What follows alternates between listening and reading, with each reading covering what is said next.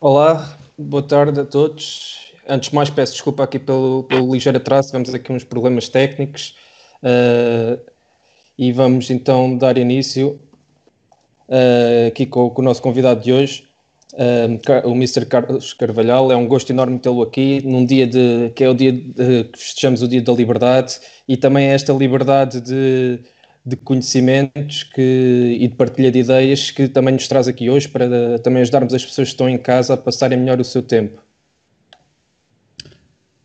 Pois, boa tarde, um prazer também, Francisco. Vamos, à, vamos à, à liberdade de fazer perguntas e tentar encontrar respostas. Vamos a isso então. Uh, começando então pela,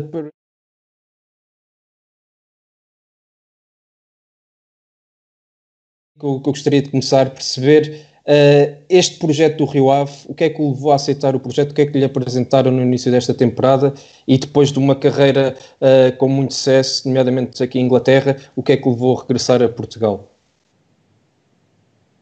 Ora bem, uma boa pergunta para começar. Um, eh, eu estava a contar ficar na Inglaterra. Eu tinha, eu tinha já feito duas viagens para Londres, vinha de uma terceira, num clube diferente, eh, de uma conversa com o clube que eu tinha algumas expectativas, que estavam em conversações, um, e depois, quando fui fazer essa reunião, uh, fiquei completamente decepcionado com o projeto do clube. Eram, os três foram, eram muito idênticos, eram bons clubes, clubes de Championship, os três, mas clubes que, um, em que o projeto era muito redutor. Nós conhecemos, tu conheces, estás em Inglaterra, conheces uhum. bem os planos dos clubes ingleses, nós conhecemos, conseguimos perceber qual é a curva do clube, conseguimos perceber quando eles estão na curva do investimento, e depois entram no desinvestimento porque atingem ou batem com a cabeça no fair, fair play ou às tantas até o superam do fair, play financeiro e depois uh, começam a, a, a reestruturar-se. E as equipas, estas três, três clubes tinham em comum é que eram equipas que estavam a reestruturar-se, estavam já na curva descendente. Portanto, o investimento era pouco uh, e a ambição também não era muito, era muito de equilíbrio, do, de, de, mais do plano financeiro do que propriamente do, do projeto esportivo. E, e, de tal forma vinha decepcionado com essa, com, essa, com essa conversa que lembro perfeitamente, estava a chegar ao aeroporto de manhã, viajei de manhã uh, e recebo uma chamada de, do Presidente António Campos para falar comigo. Uh, pronto, eu percebi evidentemente para o que era. Uh, pronto, fiz a minha viagem, em vez de ir para Braga, foi para, para Vila do Conde e foi pensando no caminho, naquilo que poderia eventualmente sair daquela conversa, que era expectável. E nesse, nesse caminho, pronto, eu pensei fundamentalmente que vai depender muito da forma como, como, da intervenção que vão ter comigo, se realmente me querem muito, é fundamental para mim, não vai ser a questão financeira. E depois eh, surgiu-me também aquelas, aquelas, aquelas coisas que nos assaltam à cabeça, né? nós tivemos na, no último clube que tivemos foi no Swansea, foi na Premier, jogámos contra contra grandes clubes, como Manchester United, com o City, com o Everton, com o Chelsea, etc., ou Tottenham, etc., e, e, agora tínhamos um convite para voltar a Portugal que não estava nas nossas, nas nossas digamos, nas nossas, nas nossas intenções. Hum, mas depois, quando comecei a conversar com o presidente, enquanto falava com ele, hum, eu senti um desejo muito grande de, de, que, de que eu viesse para a Vila de Conde e depois começaram-me a saltar algumas coisas à cabeça, eh, confesso. Uma delas foi o facto de nós termos estado em Sheffield, Sheffield Wednesday durante dois anos e meio e jogarmos praticamente sempre com o mesmo sistema, nós jogámos em 4-4-2 clássico uhum. uh, nesse, nesse clube e fomos bem sucedidos, fundamentalmente nos dois primeiros anos. Um, ehm, depois confesso que tive conversas com os meus auxiliares e disse-lhes a eles que no terceiro ano, em função de, de muitas lesões que nós tivemos num, num determinado período, e que os resultados não estavam a ser os melhores, nós devíamos ter tentado uh, uh, soluções diferentes e, e, e, soluções táticas diferentes. Uh, eu próprio fiz essa autocrítica. Vamos depois para Swansea e, e começámos a jogar em 4-4-2 logo no primeiro, primeiro jogo no Watford e depois mudámos para, para 3 atrás. Mas há uma coisa que já me fervilhava a cabeça, que eu falava com os meus adjuntos, na altura com o Bruno Lage, com o, com o João Mário, um, com o Rifa também, e que me fervilhava um bocadinho a cabeça, que era testar algo diferente, preparar uma equipa uh, não baseada num, num, determinado sistema, mas baseada mais em conceitos, em conceitos de jogo, uh, balizados pela, pela capacidade de ter, ter a bola, mas uh, por definição de princípios bem elaborados relativamente à posse de bola, uma equipa que soubesse defender bem, que soubesse defender bem de diversas formas, que soubesse também atacar bem de diversas formas, que soubesse transitar bem de diversas formas, mas que fosse preparada de uma forma diferente da, do, do clássico preparar com uma equipa com sistema, eventualmente com um sistema alternativo.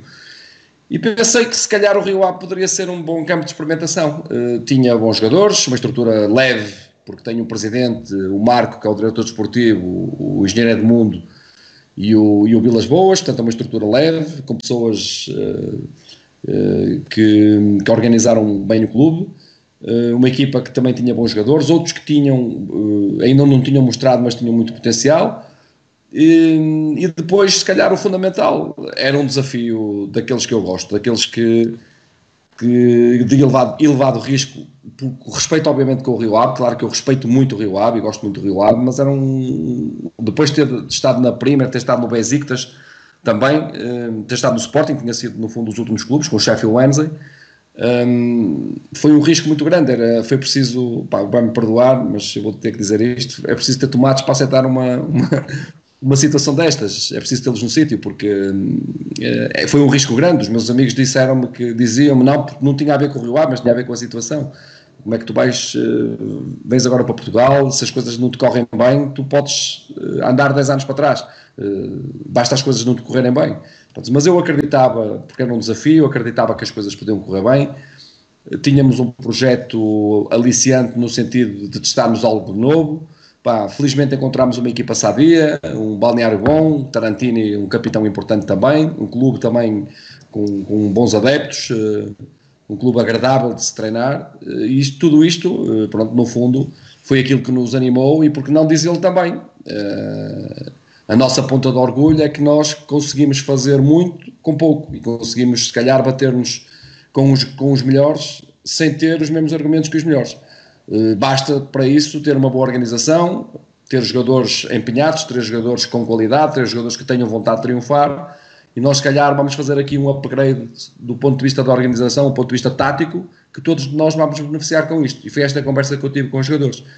Eh, foi este desafio de fazer um salto, um salto tático, um salto de compreensão, eh, um salto arriscadíssimo, arriscadíssimo, devo dizer, no início foi muito difícil, se os resultados no início eles não foram os melhores. Uh, e lembro perfeitamente do Tarantino vir ter comigo e dizer-me: Ó oh, Mister, não acha que esta proposta se calhar é demasiado alta para, para o nível dos jogadores que temos aqui no Real? Lembro dele ter esta, ter esta uhum. comigo. E eu disse-lhe que é arriscada, é alta, mas também tenho a certeza, depois acabei por dizer ao grupo, que se todos nós interpretarmos bem o que nós quisermos, o que nós queremos, a equipa vai saltar de nível, vai jogar a um nível elevado, os jogadores vão ganhar cultura tática vocês todos vão ser valorizados e vão ser cobiçados por grandes clubes. Felizmente, o Rio Ave joga bem, tem feito golos, é uma equipa equilibrada que também não, não sofre muito, que é, que é a terceira melhor defesa do, do campeonato, está bem posicionada, tem um futebol muito agradável, muito bom, creio que de, de, de muito boa qualidade, principalmente jogando contra as melhores equipas, nós tivemos sempre jogos de cara a jogar cara a cara, olhos nos olhos, com todas elas em todos os estados. Aliás, como eu tinha dito isso, isto no, no início da época, e neste momento temos, felizmente, nossos jogadores são cobiçadíssimos porque hum, há muito interesse nos jogadores de Rio Ave e obviamente eu fico muito satisfeito com isso. Sem dúvida. E o Carlos falou da, da questão do, do, sistema e dos conceitos, mas antes de entrarmos nessa parte, gostaria de frisar aqui uma questão que foi o Carlos recentemente escreveu uh, um artigo de opinião a falar sobre os contextos sociais da equipa barra comunidade e, e acabou por falar da sua experiência no BSIT, agora no, no Rio Ave, como, de que forma é que trabalha esta componente social? Uh, como é que, uh, de forma prática, como é que coloca a comunidade uh, ao serviço da, do clube e, e, como é que faz esta ligação entre aquilo que, que é este, é este biómio que acredita que ser fundamental para o sucesso da, da equipa técnica? Então, é um, eu, eu creio que é comum a todos os meus colegas. Nós, quando vamos para um, para um determinado clube, nós temos que perceber a cultura do, do clube, temos que perceber a comunidade que está em volta desse clube, os valores desse clube, os valores da cidade, os valores do, que estão inerentes a, a, a, tudo aquilo que gravita à nossa volta. Portanto, Sheffield, Sheffield é uma cidade do aço, como tu sabes, de, uhum. de, historicamente uma cidade de trabalho, ligada a uma cidade industrial. Um, obviamente que os adeptos do, do Sheffield são pessoas, principalmente aqueles mais antigos, uh, ligados à indústria, uh, este tipo de pessoas valoriza muito a capacidade de trabalho, a entrega, aliás, como na generalidade dos clubes ingleses, uns mais do que outros, mas o Sheffield é, é de Yorkshire, é do, é do, ali do, é do coração de, de, de Inglaterra, portanto está bem, é bem vincado esta, este lado de trabalhador, de, de entrega, de, de, acreditar até ao fim. Portanto, nós temos que perceber isto tudo, temos que perceber quais foram claro. Os melhores anos do clube, o que é que eles valorizam, os, o sistema que jogavam nos melhores anos do clube, aquilo que os, os adeptos estão habituados a ver no clube. Uh, se é um jogo Uh, mais, uh, embora eu, eu, quando chegasse a Sheffield, por exemplo, encontrei uma equipa que vinha de treinadores ingleses. Aliás, historicamente, nós fomos a primeira, a primeira equipa técnica estrangeira, portanto, teve sempre uh, treinadores britânicos, mas em determinada altura teve alguma passagem de alguns jogadores que, que marcaram muito o clube, o Dicani e, e, outros, o Udall também. jogadores que marcaram muito o clube e, e aquilo que eu verifiquei é que os jogadores essencialmente técnicos dentro de uma equipa de trabalho, portanto, e a partir daí é procurar, é procurar ir ao encontro, uh, ir ao encontro da, da, cultura do clube e buscar jogadores que, em que também a comunidade se reveja neles, eles revejam-se na comunidade. E é preciso fazer esse trabalho, obviamente, e não ter medo das emoções, não, não ter receio de se ligar à comunidade, ligar aos valores da comunidade, para o bem e para o mal, depois vamos sofrer com isso. Eu lembro perfeitamente quando estava no, no Leixões, as expectativas no início eram altas. Na primeira jornada, lembro perfeitamente, jogámos em Lessa, porque o, jogo, o campo estava castigado. Salvo jogámos com o Bragança, empatámos 1 e 1, ou 0-0, o empate, e os adeptos quiseram uh, entrar dentro do balneário, partiram o vidro do balneário, quiseram, quiseram entrar lá, uh, prontos, com confusão, logo claro. na primeira jornada do campeonato, e nós temos que, que compreender a paixão dos adeptos e, e, e, no fundo, não ter medo lá estar das emoções e de traçar, de traçar empatia, no fundo, com, com, com os valores do clube para, para termos sucesso. Portanto, é aquilo que nós temos procurado fazer, bem ou mal, é isso que nós temos feito. E bem, porque os resultados também falam por si e, e os mesmos resultados também ajudam a trazer a comunidade e a seguir o clube e, e acompanhar o, o vosso trabalho. Uh, falando sobre a questão de entrando mais na, na parte do modelo de jogo, um, uh, o Carlos já referiu que, que, a sua ideia de jogo não depende de sistemas e que ao longo da sua carreira utilizou vários sistemas, mas sim de conceitos. Uh, e também falou da, da, dificuldade inicial que teve em, implementar esta ideia e que, da conversa que teve com o Tarantino. Mas que conceitos são esses e como é que colocou a jogar o Rio Ave uh, como equipa grande, mesmo não tendo os mesmos meios e condições como equipa grande? Bem, eu não, obviamente não vou dizer tudo, né? eu claro. sou partilha, mas não, não posso dizer tudo, né? mas aquilo que eu, que eu tinha já na cabeça e que nós tínhamos vindo a falar era, no fundo, preparar uma equipa para que fosse, fundamentalmente fosse boa em tudo. Nós já, outro dia estive num, numa situação deste género, com a Mara, no, do, de São Tática, que, e fez-me essa pergunta, uma pergunta, não foi, não foi essa pergunta, fez uma pergunta relativamente à forma de, de, atacar, estava relacionada com a forma uhum. de defender, a forma de defender estava sempre a atacar.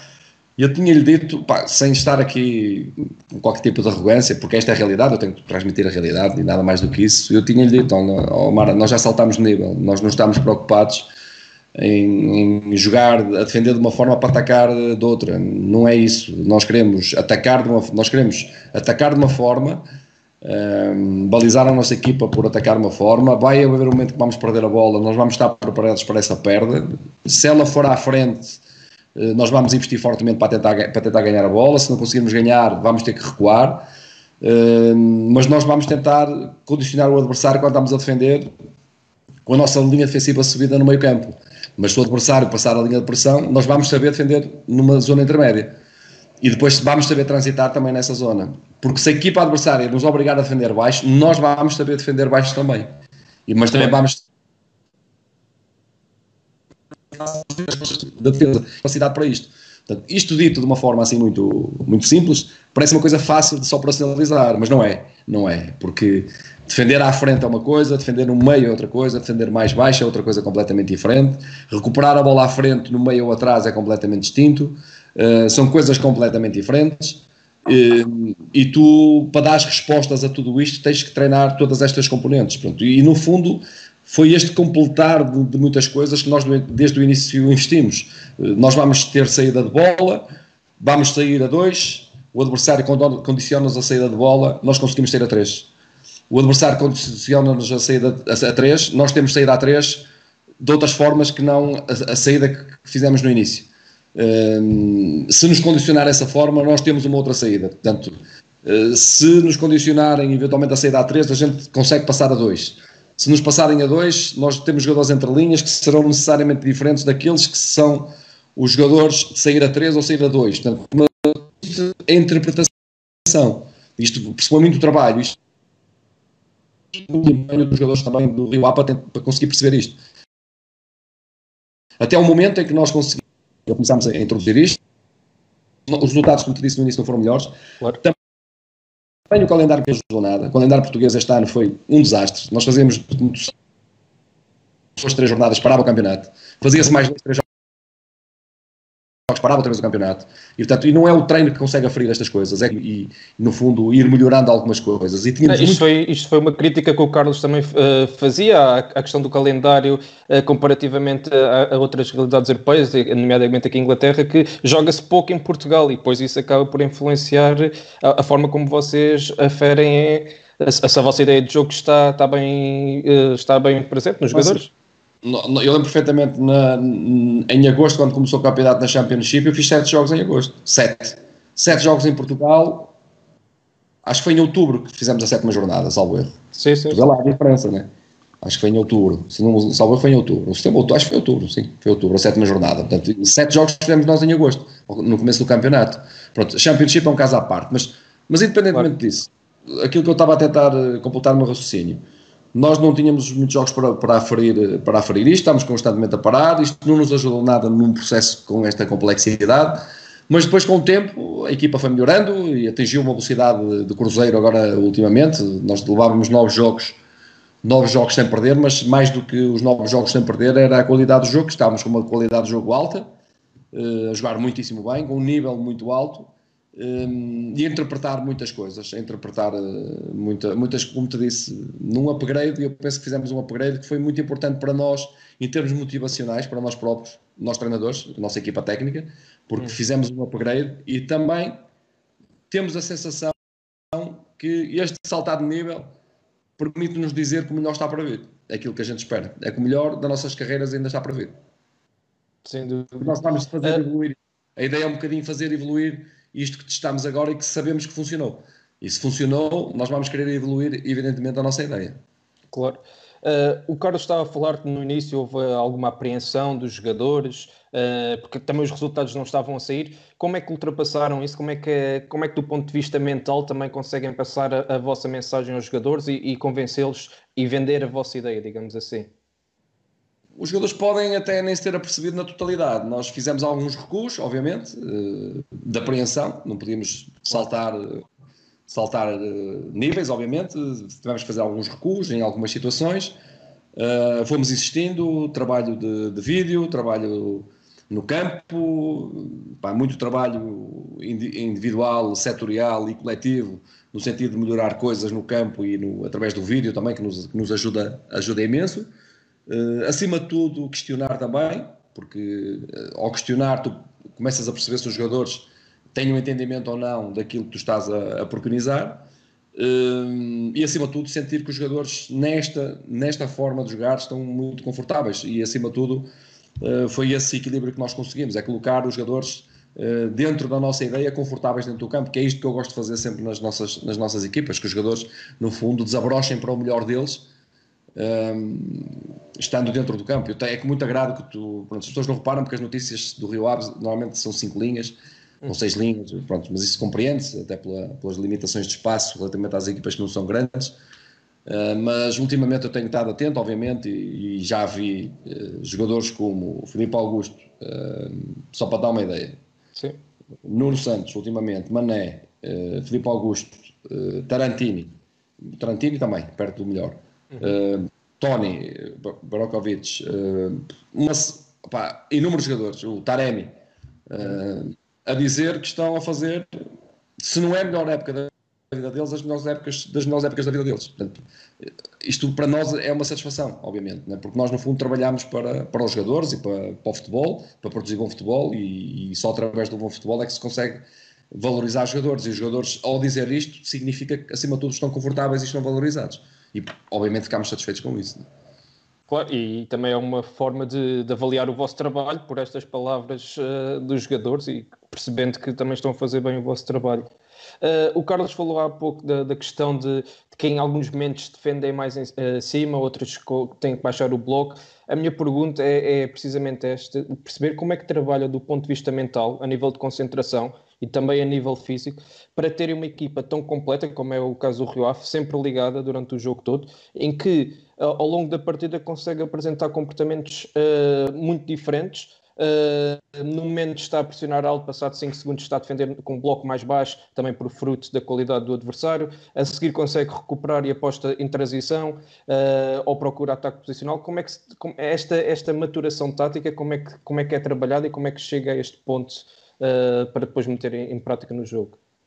Não, essencialmente através de, de ligações. É? Nós, nós vivemos num. O futebol, aliás, como sociedade, é, são, é um jogo de ligações, de ligações permanentes, ligações emocionais, ligações de compreensão, um, ligações uns com os outros. No fundo, nós estamos, todos temos que olhar uns para os outros, todos dependemos uns dos outros.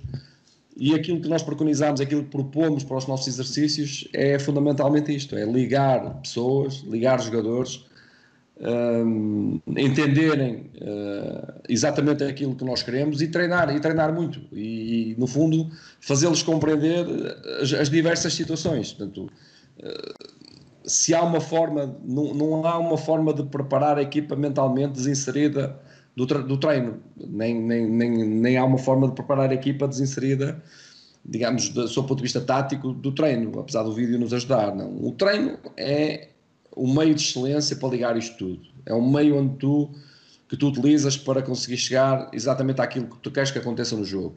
Então, aquilo que nós fazemos é disponibilizar 100% do nosso tempo do treino.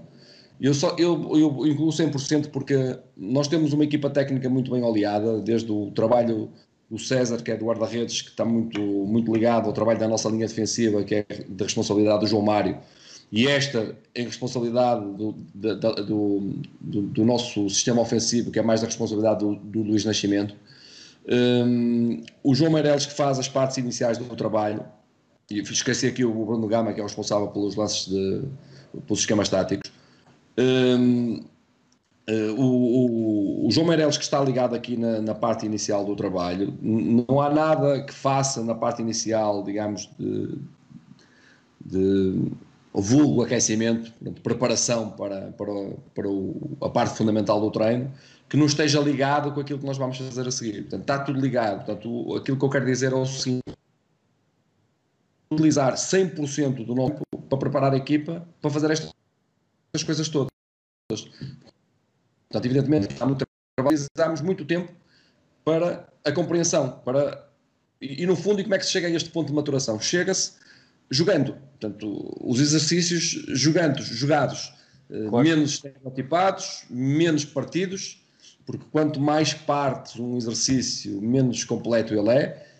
Uma situação de finalização por si só, sem a transição defensiva, sem o equilíbrio, é um, é um começa a ser, por ser um exercício redutor, eh, porque não contempla a perda de bola e tu vais perdê-la, ou, ou vais chutar a baliza, ou vais ganhar um canto ou um livre um lançamento de linha lateral, ou o adversário vai ganhar a bola, e tens de estar preparado para isso, portanto, tens de preparar. Portanto, o que eu quero dizer com isto é que quanto mais completos exercícios nós fizermos, e é isso que nós preconizamos, é, é fazer exercícios o mais completos possível, que nos levem a, a, a, chegar a estes pontos todos. Nós podemos fazer um exercício onde estamos a contemplar a pressão alta, a saída, a saída de bola do guarda-redes, em que intencionalmente deixamos ou fazemos com que a equipa tenha bola, saia da pressão que nós estamos a exercer. A equipa é obrigada a, a, a reduzir espaço e a juntar-se numa pressão média, porque é o, é nosso, é o nosso plano B, digamos assim. Uhum. Um, podemos fazer com que a equipa eh, estrategicamente saia desta pressão também e obriga a equipa ainda a baixar mais as linhas e a jogar numa linha defensiva mais baixa. E depois, em função disto, eh, podemos dar a bola ao trabalhar, no fundo, quando está numa situação de pressão alta, para atacar naquele momento ela pode ganhar a bola numa pressão média para atacar naquela altura, numa pressão mais baixa para ganhar naquela altura. Portanto, e os comportamentos são todos diferentes, certo? Porque, certo não, claro. não tem que ser certo. Pronto, o que nós decidimos como princípios para, para os diversos momentos. Evidentemente que isto é, dá muito trabalho, obviamente que sim. Mas aquilo que eu posso dizer é que o trabalho que, que dá é ao mesmo tempo gratificante e é na proporção também do tempo útil que tu utilizas para treinar estas coisas, que é basicamente todos os minutos que nós temos da semana para trabalhar isto, que vai desde o primeiro dia da semana até o dia de jogo. Claro.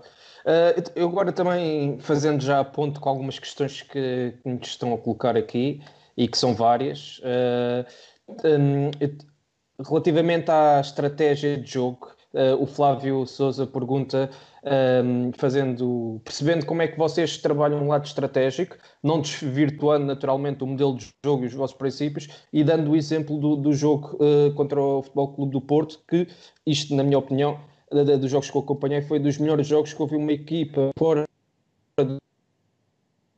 de uma equipa grande e conseguir impor o seu futebol, que seja através de ataque posicional, que foi o gol que vocês conseguiram marcar em ataque posicional, mas também através de, de transições rápidas e conseguiam uh, castigar e entrar nos espaços uh, pelo Futebol Clube Porto. E a pergunta do jogo. Viste jogos em Albalade então? Ouviste?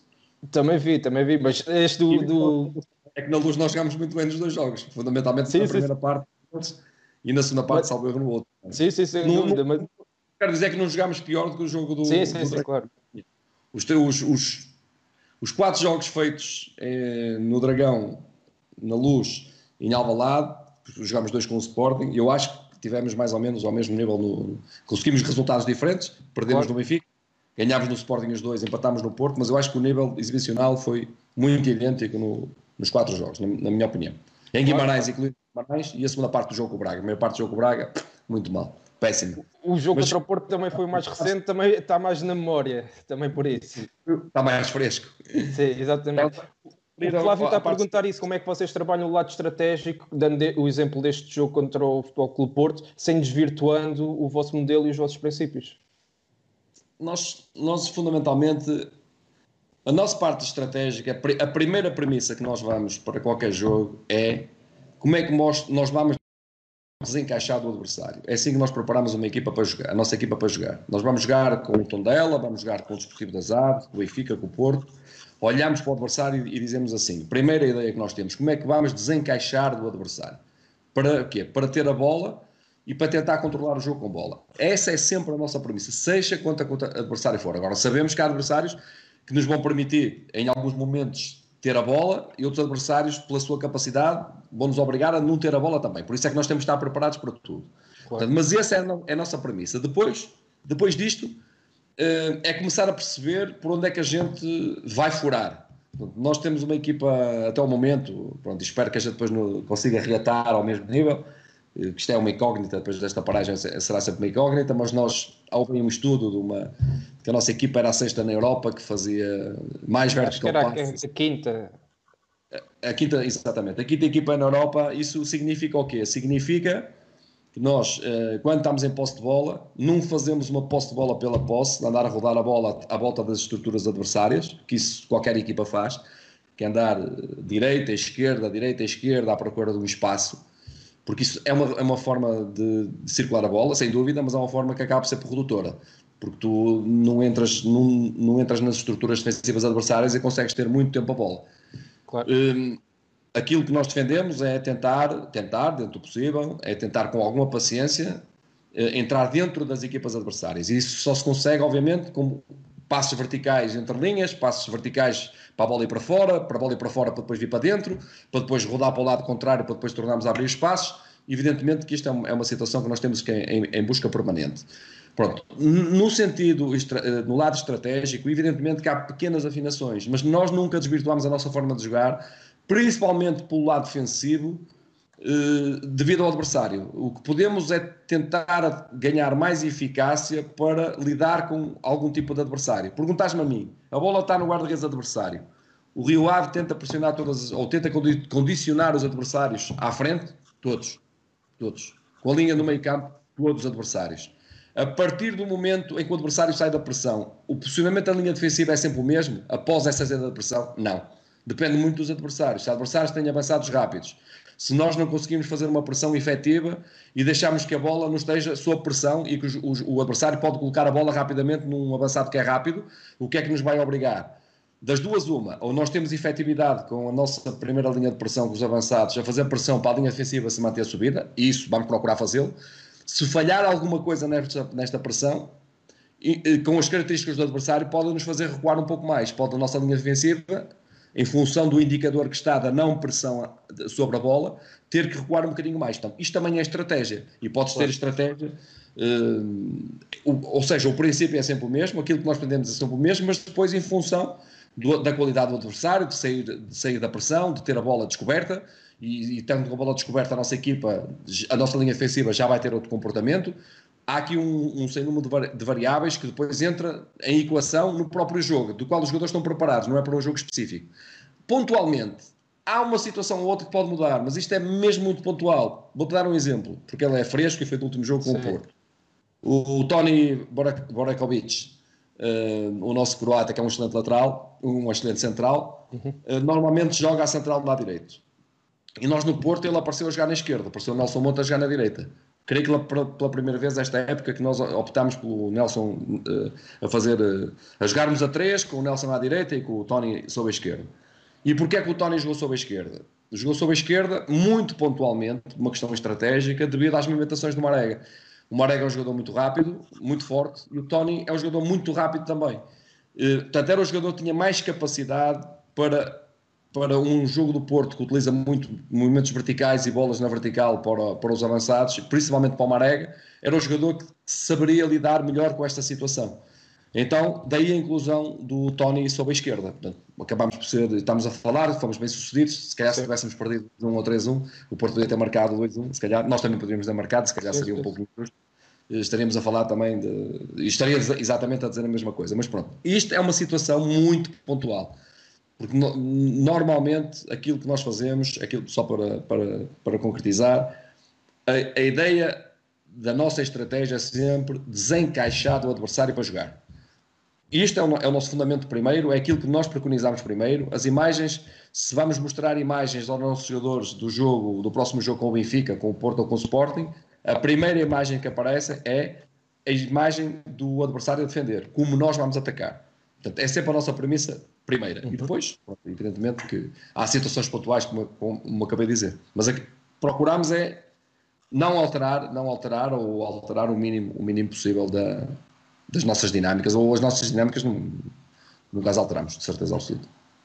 Sem dúvida. Uh, temos aqui também uma, uma pergunta neste sentido do Zezé Bacelar, que ele pergunta se é este lado mais de camaleão tático, digamos assim, desta estratégia, se uh, nasceu da necessidade que, que, existia no Championship, onde jogavam de 3 em 3 dias, uh, com adversários muito diferentes e que era preciso também uh, conseguir adaptar àquilo que, que, o adversário parecia pelo, oferecer no, no jogo contra, contra vocês, neste caso.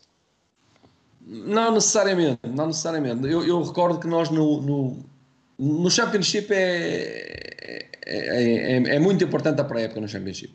Muito importante. Porquê? Porque tu fazes ali 5 semanas na Championship, preparas uma equipa para jogar o primeiro jogo do campeonato e já te disse há pouco, em agosto fizemos 7 jogos. Sim. Entras a jogar, portanto, acabou os treinos. Portanto, quando é que tu voltas a treinar? Tu voltas a treinar nas paragens do campeonato. Mas nas paragens do campeonato é um falso problema. Nós tínhamos sempre 5, 6 jogadores que jogavam nas seleções. Portanto, é, são jogadores de seleção, são jogadores que jogam no 11 habitual. Portanto, não era nas semanas de paragem que nós íamos retificar muita coisa, porque os jogadores não estavam lá. Então, quando eles voltavam, normalmente à quinta-feira, nós já íamos jogar no sábado. Portanto, e entrávamos outra vez em ciclo 6, 7 jogos. Portanto, a pré-época é fundamental. Mas a pré-época é fundamental, é uma boa base, não nos princípios fundamentais tradicionais, é uma boa base tática Portanto, porque uhum. só tens fundamentos táticos, só podes criar os teus fundamentos táticos da organização na, na pré-época, porque depois no campeonato é muito complicado. São andas praticamente a reparar coisas e a preparar a estratégia do jogo. Andas basicamente a fazer isto sempre e, e tentar utilizar o máximo de mestria para ter os jogadores sempre frescos para jogar. Então, é nesta base, nesta base inicial que tu constróis o teu jogar, né? a, a tua, digamos, a tua estrutura e, e, a tua base defensiva aquilo que tu preconizas defensivamente para a tua equipa é, é, um pilar muito importante para um campeonato de moda Championship. Tudo é importante, claro. mas a base defensiva é muito importante. Um, no capítulo ofensivo, nós, desde, desde que começámos no Sheffield Wednesday, como disse há pouco, até ao fim, jogámos sempre em 4-4-2. Um, Perguntares-me a mim se eu senti necessidade de fazer alterações no primeiro e segundo ano, não. Nós fomos, ficámos em sexto lugar, fomos ao, ao playoff, acabámos por ir à final. No segundo ano melhorámos, fomos para quarto, uhum. fomos eliminados por penaltis no, no na, na, semifinal, mas melhoramos e, e conseguimos andar a um nível bom. No terceiro ano, sim, no terceiro ano eu senti mais essa necessidade. Senti, senti que nós não conseguimos surpreender os adversários porque tivemos muitas lesões, tivemos 7 ou 8 jogadores do nosso 11 base que estavam lesionados, aconteceu, numa circunstância e lesões muito esquisitas na, na, na bacia, outro pá, no cotovelo, pá, coisas esquisitas ao ombro, os jogadores se lesionarem em sítios mais esquisitos, mas aconteceu isto tudo ao mesmo tempo. E, e, nesse momento eu acho que nós deveríamos ter mudado alguma coisa assim. Mas essa reflexão da mudança já era, já vinha de trás. Eu já vinha a falar fundamentalmente com o João, já antes do Bruno incorporar a nossa equipa técnica, e andava-lhe a dizer, ó oh, João, nós vai haver um momento em que o futuro vai ser preparar equipas não balizadas por um sistema, mas balizadas uhum. mais por princípios, por conceitos de jogo, e o sistema ser um, digamos, um meio de chegar às coisas, mas não um, algo de, de fundamental. Eh, pronto, até esta altura que nós pronto, tínhamos a convicção que isto iria funcionar, por isso mesmo é que nós no Rio Ave não começámos bem, insistimos, insistimos, insistimos, até as coisas funcionarem. E, e pronto, e estamos, evidentemente, até o momento estamos satisfeitos e sentimos claramente que isto, como disse há pouco, que foi uma, uma, motiva, uma, uma motivação extra para nós como treinadores. Sabes que nós levámos aqui uns anos já de, treino, pá, uhum. já são muitos anos, é por isso que eu também tenho esta situação de incorporar elementos da minha equipa técnica, como foi o caso já do Miguel Cardoso, do Miguel Leal antes, do Miguel Cardoso, o Bruno Lage, agora o Luís Nascimento, um, para gente nova, gente sempre com ideias frescas, eh, também para, para, fazer sempre um refresh de 3 em 3 anos, 4 em 4 anos, um refresh, eles saem para as, para as, bom, preparados para voar, vão voar, estão preparadíssimos para claro. voar, vão fazer a sua, a sua vida, porque foi, isso, foi para isso mesmo que nós os incorporamos na nossa equipa técnica, enquanto vêm, trazem também ideias frescas, ideias boas, levam também muitas ideias, e todos nós beneficiamos com isto, porque isto é necessário, é fazer sempre constantemente, eu tenho dito que tenho feito estes, estes upgrades. Este upgrade agora foi, não foi neste, tanto nesta área, né? entrou o Luís Nascimento, que uhum. veio evidentemente trazer coisas boas também, mas foi também uh, uma, uma, uma, mudança estrutural, digamos assim, na, na, forma de preparar a equipe. Mas acredita que é, que é esta renovação, esta, esta atualização constante, a autocrítica que também vos leva a chegarem onde estão, de, de, de procurarem sempre melhorar e estarem atualizados? Não, tem que ser, né? Tem que ser as coisas. Três anos em futebol é muito tempo, três anos. Há quem diga eu já quando jogava havia gente a dizer que o futebol estava tudo inventado. Eu, já tenho 54 anos, já deixei de jogar aos 31.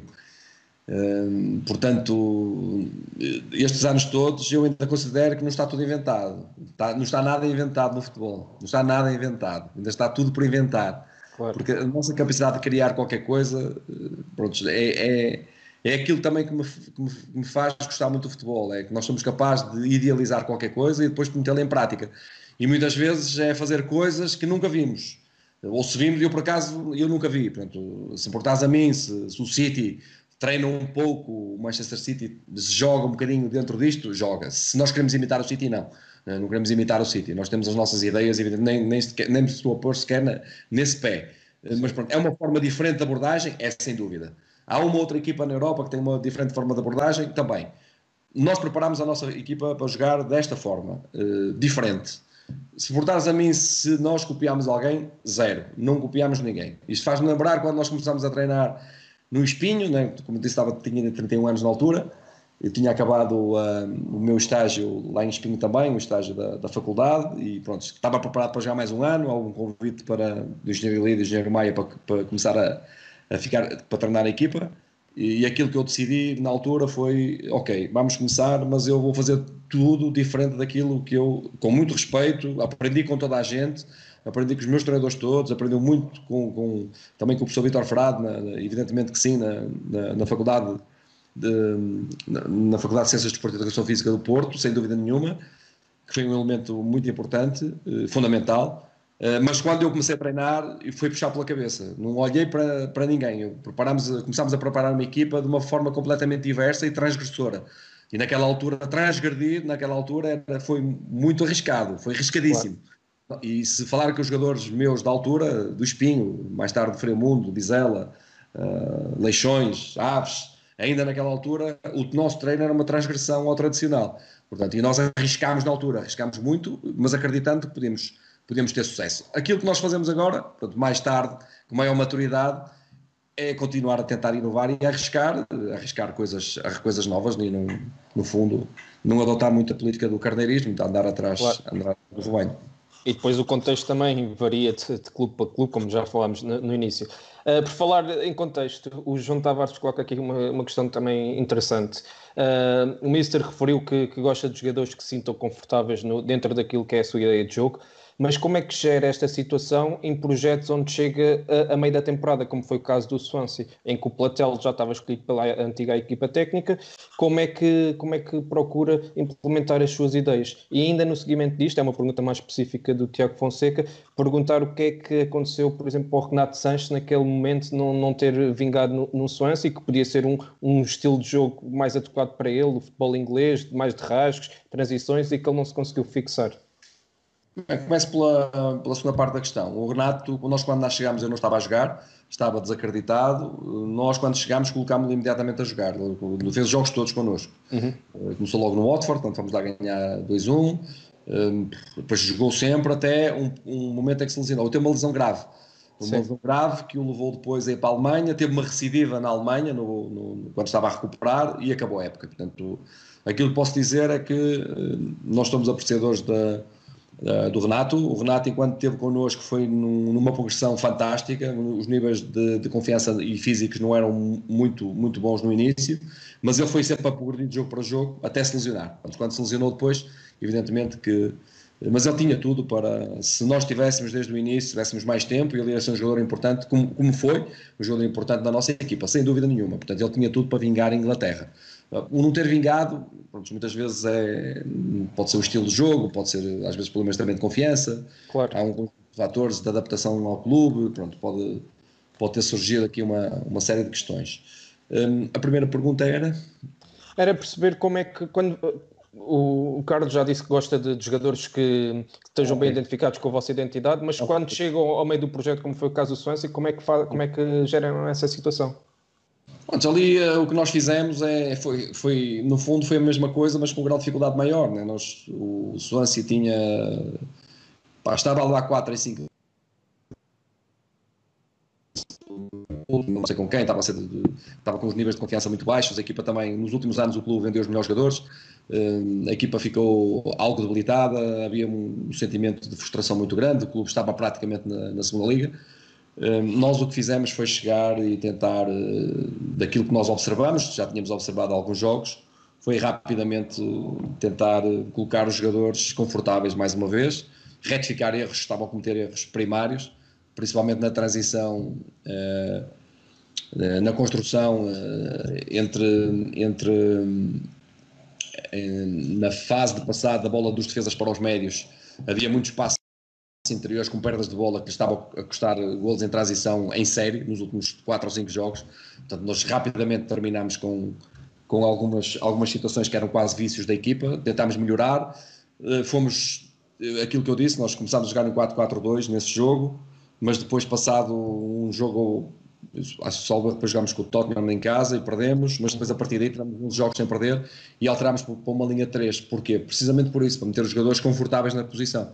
Os três jogadores que tínhamos atrás davam-nos garantias, eram bons jogadores, eram, um, tínhamos três bons, bons defesas, tínhamos um bom guarda-redes, tínhamos dois laterais ofensivos, puxámos também pelo, pelo Roberts, que estava emprestado ao Middlesbrough, não jogava muito e nós em, em dezembro fomos buscá-lo e metemos-lo a jogar a lateral direito, era um, foi praticamente titular, o um miúdo que, que era lá da formação. E, e, pronto, no fundo colocámos os jogadores uh, confortáveis. O problema foi esse também, é que, uh, mas depois, uh, esta também, pronto, respondendo, juntando esta situação com aquela de, desta mudança de sistema, nós sentimos, nós tivemos ali 11 jogos sem perder, e depois chegámos a uma fase em que perdemos o Renato Sanches e o Leroy Fair no meio campo, dois centrocampistas importantes na equipa, que eram titulares, perdemos os dois médios e nós não conseguimos contratar em janeiro. E então, aquilo que eu senti claramente, e se calhar foi isso que, levou mais um empurrão para aquilo, para as ideias que nós levámos para o Rio Ave, é que nós tínhamos necessidade de surpreender os adversários outra vez. Eh, eh, não podíamos jogar outra vez só no nosso sistema, nós tínhamos que tentar surpreendê-los. e não conseguíamos, não tínhamos jogadores para modificar o sistema. Nós, quando saímos a 4, ou quando jogámos a 4, jogámos em Brighton, perdemos 4 a 1, salvo erro, foi a derrota, uhum. essa e a do, a do City foram, a Manchester City foram as mais expressivas e as, aquelas que nos custaram um pouco mais. Eh, e mudámos para 4, portanto, eh, houve alturas que nós tínhamos necessidade de fazer algumas alterações e não tínhamos muitos jogadores para fazer um upgrade. Isso foi fatal na parte final do campeonato, quando tivemos que jogar com o Manchester United, o Manchester City, recebemos o Chelsea, uh, tivemos jogos de, de, de, grau elevado de dificuldade e não tínhamos nada para surpreender adversários. Como já não, nos respeitavam, já nos começaram a respeitar porque a gente estava a ganhar jogos e tínhamos saltado da, das posições de descida, uh, o respeito, portanto, foi ganho, o que foi mau para nós, evidentemente Uh, a partir daí faltou o, o fator surpresa, né? e com o fator surpresa, pronto, é isso que nós penso que temos agora no Rio Ave, conseguimos fazer algum fator surpresa uh, com alguma facilidade. Uh, o Carlos acaba por referir essa questão de que o ponto de viragem, digamos assim, foi uh, de tentar inovar e apresentar algo diferente, foi do Swansea para agora para o, para o Rio Ave. E, e, o Nuno Borges pergunta exatamente isso, ou seja, qual é que é a diferença em termos de tarefas de microciclo face ao trabalho anterior que faziam, que uh, podia ser mais focado no sistema tático, para aquele que é o trabalho hoje em dia muito mais focado em conceitos? O que é que alteraram em termos de microciclo? Não, fundamentalmente nós temos que jogar mais vezes, temos que treinar a jogar mais vezes. E o jogar não é jogar 11 contra 11. É, durante a semana nós temos que preparar bem uh, um, um morfociclo, um microciclo, como queiram chamar, ou uhum. semana, a semana de trabalho, um, de forma a que os jogadores joguem, interpretem, joguem, um, colocar-lhes no fundo, é um desafio constante colocar uh, no fundo situações aos jogadores para eles conseguirem responder. E, e, nós começámos a preparar isso logo no, no, primeiro dia de trabalho efetivo. Pronto, vamos esquecer o dia em que estamos mais destinados à, à, recuperação. Temos uma semana em Portugal, normalmente, para preparar a equipa, portanto, está muito tempo, um dia para recuperação. Sim. Quando começamos a trabalhar, nós já temos reuniões para saber uh, o que é que, no fundo, o que é que nos espera no jogo seguinte, uh, o que é que o adversário tem de, de, de habilidade e de, e de pontos mais fortes e logo no primeiro dia da semana, no primeiro treino da semana, no primeiro minuto da semana, nós já estamos a contemplar o jogo seguinte, mas estamos a contemplar o jogo, jogo seguinte a jogar, em dinâmica, não propriamente a fazer situações avulsas ou fazer situações fechadas, a jogá-las, a jogá-las e, e, a colocá-las, no fundo, a colocar os problemas que vamos encontrar no, no, no próximo jogo a uma dimensão micro, a colocá-las no, a colocá-los no campo e a desenvolver a nossa dinâmica, no fundo. No fundo é isso, é a grande diferença que nós, que nós temos. Sem dúvida. Uh, tenho aqui uma pergunta sobre o André Costa, uh, que por, uh, ele questiona quais é que são as principais referências para o comportamento da linha defensiva, principalmente no que toca ao controle de profundidade, mas também para o controle do, do avançado que baixa entre linhas. Como é que vocês, quais é que são os indicadores que vocês utilizam para baixar a, a, vossa linha defensiva. O Carlos já disse que jogam mais em bloco médio, mas por vezes também têm que baixar a linha, como foi o caso do jogo contra o Porto, e conseguiram retirar essa profundidade onde o Porto também é muito forte a atacar. Não, fundamentalmente a posição da bola e a, e a bola estar sob pressão ou sem pressão, né? fundamentalmente isso. Né? Posição da bola, posição da bola numa zona central, numa zona mais lateral, numa zona mais perto de, área adversária é uma coisa, uma bola num central adversário perto da linha do meio campo já é uma coisa completamente diferente. Uh, se está numa zona lateral já é diferente também. Uh, e fundamentalmente a bola estar pressionada ou não estar pressionada. Se a bola está bem pressionada, evidentemente o comportamento da linha defensiva é da aproximação se a bola não estiver, eh, não estiver pressionada, é no mínimo, não vou dizer que é de retirada de profundidade, mas é de preparação para retirar a profundidade. Uhum. Um, o aperto entre linhas, os jogadores que baixam entre linhas, uh, depende, depende muito. Se o jogador baixar e nós jogarmos com um médio que esteja que entre na zona da, da, do espaço dos médios uh, e prepararmos o médio para, para receber esse jogador que vem entre linhas, pode ser uma solução como pode ser uma solução o nosso jogador, o nosso central ir apertar o jogador entre linhas também. Portanto, vai depender de, daquilo que nós estamos a preconizar do jogo, aquilo que nós analisamos do adversário, que tipo de avançado é, um, o que é que ele pretende com ir buscar entre linhas, porque há jogadores que vão buscar, que se movimentam entre linhas mas não recebem a bola, estão só à procura que, que algum central o persiga para depois abrir espaço para um ala fazer movimentos interiores, uh, vai depender de muita coisa, só, dependendo daquilo que nós entendermos que é o comportamento dos, dos jogadores adversários, eh, vamos depois eh, agilizar a melhor forma de, de o fazer, mas eh, normalmente o primeiro princípio, jogador entre linhas que entre para a zona, digamos, para a linha dos médios, deixa de pertencer, porque nós jogamos de uma forma zonal, deixa de pertencer esse aperto aos defesas centrais. Se eventualmente o jogador movimenta entre linhas e, está na zona dos defesas centrais, podemos dizer um defesa central, que no momento de, do jogador em que, em que parte a bola para, para receber e não antes, que pode haver uma redução rápida de de um defesa central eh, entre linhas. Muito bem. Uh, agora passando um pouco mais para aqui da, para a questão do desenvolvimento do, do jogador e, e, neste caso do jogador português, como é que vê o desenvolvimento do, do, do atleta português nos últimos anos? Depois também vamos perguntar aqui algumas questões ligadas à, àquilo que foi a sua função no, uh, nos Emirados e perceber uh, um pouco a sua visão sobre esta área da formação. É um jogador português, é um jogador de boa capacidade técnica, acho que o jogador português é mais profissional hoje do que era antes, está cada vez mais profissional, cuida mais do, do, seu, do seu corpo. Eu não tenho dúvidas nenhumas que nós, quando formos retomar agora, eu não vou ter jogadores com excesso de peso. Nenhum.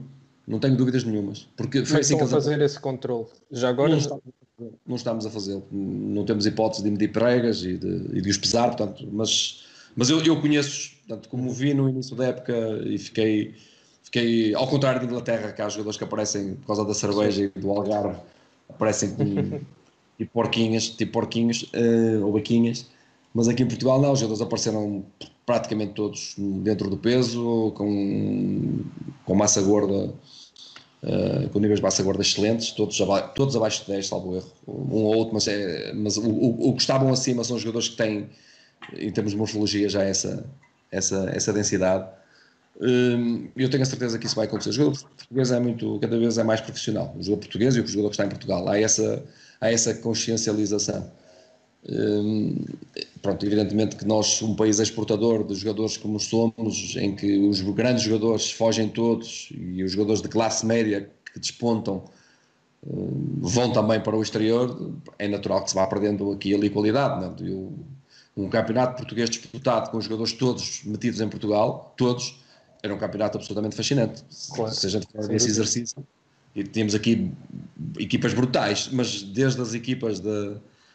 Porque nem todos poderiam jogar no Benfica, Sporting e Porto, como, como é óbvio, né? desde as equipas determinadas grandes até às equipas eh, mais pequenas, ou nós iríamos ter um nível competitivo altíssimo se os jogadores regressassem todos a Portugal. Agora, exportar jogadores que nós exportamos Evidentemente que há, há quebra de qualidade, sim, mas isso é, acho que é perfeitamente normal. Mas há sempre, também é uma realidade, é que há sempre, né, dá-se um pontapé numa pedra e sai sempre, todos os anos, 10, 15 jogadores né, com 18, 19, 20 anos muito bons. Sem dúvida. Uh, relativamente ao, ao, Rio Ave Sub-23, que está a fazer também uma época extraordinária, estão em primeiro lugar na, na Liga Revelação e é das equipas mais interessantes desta competição. Eles, pode ser uma percepção pessoal minha, mas também apresentam conceitos muito idênticos àquilo que vemos na equipa principal. Gostava de perguntar como é que é feita a ligação entre estas duas equipas e se de facto existe essa preocupação de ter uh, os sub-23 mais próximos daquilo que é a ideia do jogo da, da, equipa principal para que os jogadores também estejam adaptados caso exista essa transição para, para o escalão da equipa principal. A nível de comunicação, excelente. Temos um, com o Pedro, com, com a equipa técnica toda da, do Sub-23, temos uma comunicação aberta, excelente. O Pedro, o nosso balneário está sempre aberto para o, para o Pedro e ele vai lá quase todos os dias falar connosco. Há uma ligação muito grande. A interpretação de uma ou outra situação, nós manifestámos no início que era importante os jogadores perceberem uh, como nós treinamos. Portanto, não há uma colagem da equipa do Sub-23 à equipa principal, não há há uma liberdade total. Uh, aquilo que a equipa sub-23 tem apresentado tem sido fruto da capacidade do treinador e da equipa técnica. Uh, eu quero deixar isto bem claro, não tem nada a ver com, uhum. o novo trabalho.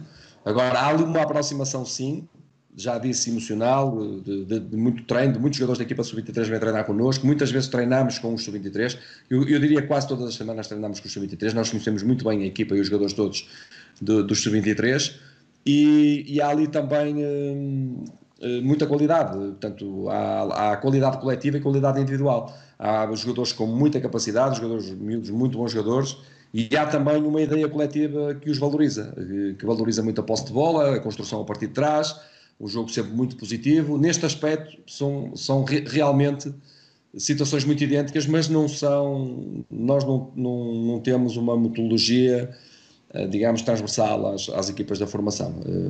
Não, não, é isso que acontece. Até porque, eu já te disse, a nossa proposta é demasiado ousada. Portanto, Sim. Aquilo que acho que o mais importante para os miúdos, dos sub-23, dos sub-19, 17, é fazer exatamente o que estão a fazer, é terem todas as equipas do Rio Ave jogam bom, jogam bom futebol, tem futebol positivo, procuram construir a partir de trás, tem futebol positivo, tem equipas de posse, isto é o fundamental. E se construir, se construir jogadores dentro desta, desta perspectiva e desta ideia, desta ideia positiva, se eles chegarem à equipa principal e encontrarem uma ideia ousada e mais atrevida e se calhar mais elaborada, eh, eles têm mais probabilidade de conseguir compreender aquilo que nós queremos. E aquilo que eu posso dizer é que os jogadores, e já foram vários que estrearam este ano, uh, do chute, já foi o, o, Léo, uh, uhum. o Filipe também jogou várias vezes connosco, principalmente no, no início da época. Agora o Ruben foi convocado, o Bitó tem jogado, o Costinha trabalha connosco, o Carlos Alves, o guarda-redes, também é um jogador do nosso plantel. Portanto, estes jogadores, estes e outros que vão treinar connosco, a integração dentro do trabalho é muito fácil porque eles percebem rapidamente aquilo que nós, que nós preconizamos. Portanto, nesse sentido, acho que o Rio Ave está a trabalhar muitíssimo bem. Uh, uma questão que foi como eu referi há pouco, de, de, perceber aquele que foi o seu papel nos Emirados, no Al-Ali. Uh, o Tiago Fonseca pergunta exatamente isso. Uh, o seu papel como coordenador técnico numa fase em que tinha sido do, do e do Sporting, onde as coisas não correram tão bem como, como os últimos desafios e que depois saiu para, para a Inglaterra. Acha que este lado mais ligado à, à coordenação técnica foi importante para ter outra visão da, da formação e crescer enquanto treinador? E uma pergunta que eu também gostaria de fazer neste sentido é perceber quais é que são as principais diferenças que viu aquilo que estava acontecendo nos Emirados e aquilo que, que é a realidade portuguesa. Bem, Eu vou-te fazer aqui uma correçãozinha. No Sporting a gente chegou em nono lugar, saímos em quarto, acabámos, acabámos o. Não, não, não é essa mal. Não, não, não, eu sei, eu sei. E, e nós ficámos em quarto e aquilo que nós fizemos no Sporting foi aquilo que era possível ser feito. Claro, claro. Tínhamos tem, a ver com o conte... Lá está, tem a ver com o contexto. Terminámos o contrato, não, não tínhamos mais anos de contrato, terminámos e pronto, e saímos. No Besiktas eu, eu, eu, tínhamos de ter um programa de 7 horas para falarmos sobre o Besiktas, só, só sobre o Besiktas. Uh, nós fez, acabámos a época regular, uh, foi quando saímos, não fizemos já o playoff, mas isto são circunstâncias, é para outro, é para outro campeonato. Uh, o treinador que estava preso, que foi substituído, depois veio, pá, era, depois ficou como diretor desportivo porque os adeptos não, não deixaram que, que, nós saíssemos da, da equipa, pronto, um, pá, um sem número de, de coisas, mas acabámos por ter uma passagem pelo Besiktas também, em situações em mais difíceis que os do Sporting, mas acho que fomos muito bem sucedidos, com toda a sinceridade. Como eu acho que acabamos por ser bem sucedidos. Face aos desafios atuais do, do Sheffield Wednesday, que foi, foi extremamente bem sucedido e agora também no, no Rio Ave está a fazer bastante trabalho. Não, pá, pelo amor de Deus, eu, te olha, levei chicotada psicológica no, no, no espinho, levei chicotada psicológica no marítimo, e bem no marítimo, mal no espinho, bem no marítimo, mal no Belenenses, Uh, saí também do Belenenses mal, mal, mas saí, levei chicotadas psicológicas. Portanto, estas situações não me custa nada. Quando as coisas não correm bem, fundamentalmente no Marítimo, que foi o, o clube que até que eu fiquei mais atravessado, porque tinha uma boa relação com o presidente, gostava do clube e as coisas não correram bem, nós estamos aqui para assumir as coisas. Portanto, não há, não há, agora, claro. eu também sei quando há o contrário, e o contrário foi os contextos para um treinador que, que nos fizeram a nós muito melhores treinadores depois dessas passagens, que foi as passagens pelo Sporting e as passagens pelo Besiktas, foram fundamental do Besiktas foi inacreditável. Se eu contasse aquilo que se lá passou, as pessoas não acreditavam. Foi eh, eu sozinho, com uma equipa técnica que era que era turca, que era do treinador que tinha sido preso, que estava na cadeia, e que depois sai da cadeia e quer ficar com a equipa, e eu cedo-lhe lugar porque foi esse o compromisso que eu tinha, mas os adeptos não deixam, então eu fico a trabalhar assim, diretor desportivo, que queria o meu lugar, e eu era o treinador português, que pronto, falava inglês, que tinha Sim. a equipa técnica do diretor desportivo, portanto, trabalhava com a equipa técnica dele, e trabalhei nestas condições no, no, no um ano inteiro.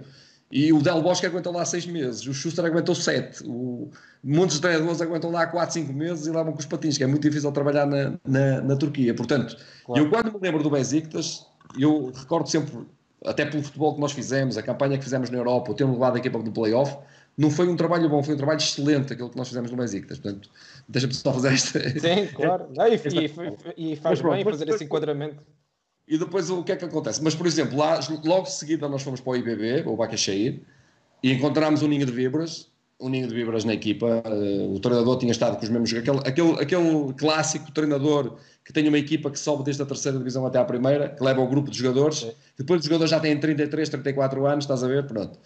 E que, em que o treinador depois vai para o selecionador e sou eu que entro e levo com aquele, com aquele ninho de víboras ali. Pronto, e, e, foi uma dificuldade tremenda. Portanto, tipo dizer ao presidente: Presidente, você tem oito novos jogadores para mandar embora e dois adjuntos meus. Aquele e aquele. É o Eduardo Redes e um outro, um outro gajo, um careca que lá andava. Tem estes dois, tem, você tem que pôr estes gajos para. Ai, nós não podemos. Opa, então vai ter que mandar embora. Ai, não, não, não. Opa, você não quer mandar embora, você vai esperar para os resultados para eu sair, mas eu vou acabar por sair. Pronto, mais uma semana ou duas acabei, eh, duas acabei por sair, o que era inevitável. Portanto, estas, coisas também acontecem no futebol e não são fáceis. Mas pronto, respondendo à questão. Eu tinha uma proposta para, só para explicar como é, que eu, eh, como é que eu caio também ali no Alali. Eu tinha uma proposta para ir para o clube turco de seguida, tinha lá algum crédito, até pela passagem do Besiktas. Reúno com o presidente, resumindo, e o presidente tinha eleições no dia 2 de junho. E eu sempre disse lá ao, ao Met Bluto, que era o agente, olha, que isso o presidente perde as eleições, eu vou ficar pendurado, dia 2 de junho, acabou os campeonatos, está tudo fechado. Opa, tenho a reunião com o presidente do presidente diz-me, ó oh, a minha dúvida é se vou ganhar com 90% ou 95% porque eu, eu já ganhei, eu sou o presidente de certeza absoluta do clube. Tu já estou há nove anos no clube, alguma vez, nem penso nisso, caralho e tal. Discutimos verbas, etc. Ficou tudo, tudo arrumado para começar a época. Perdeu as eleições.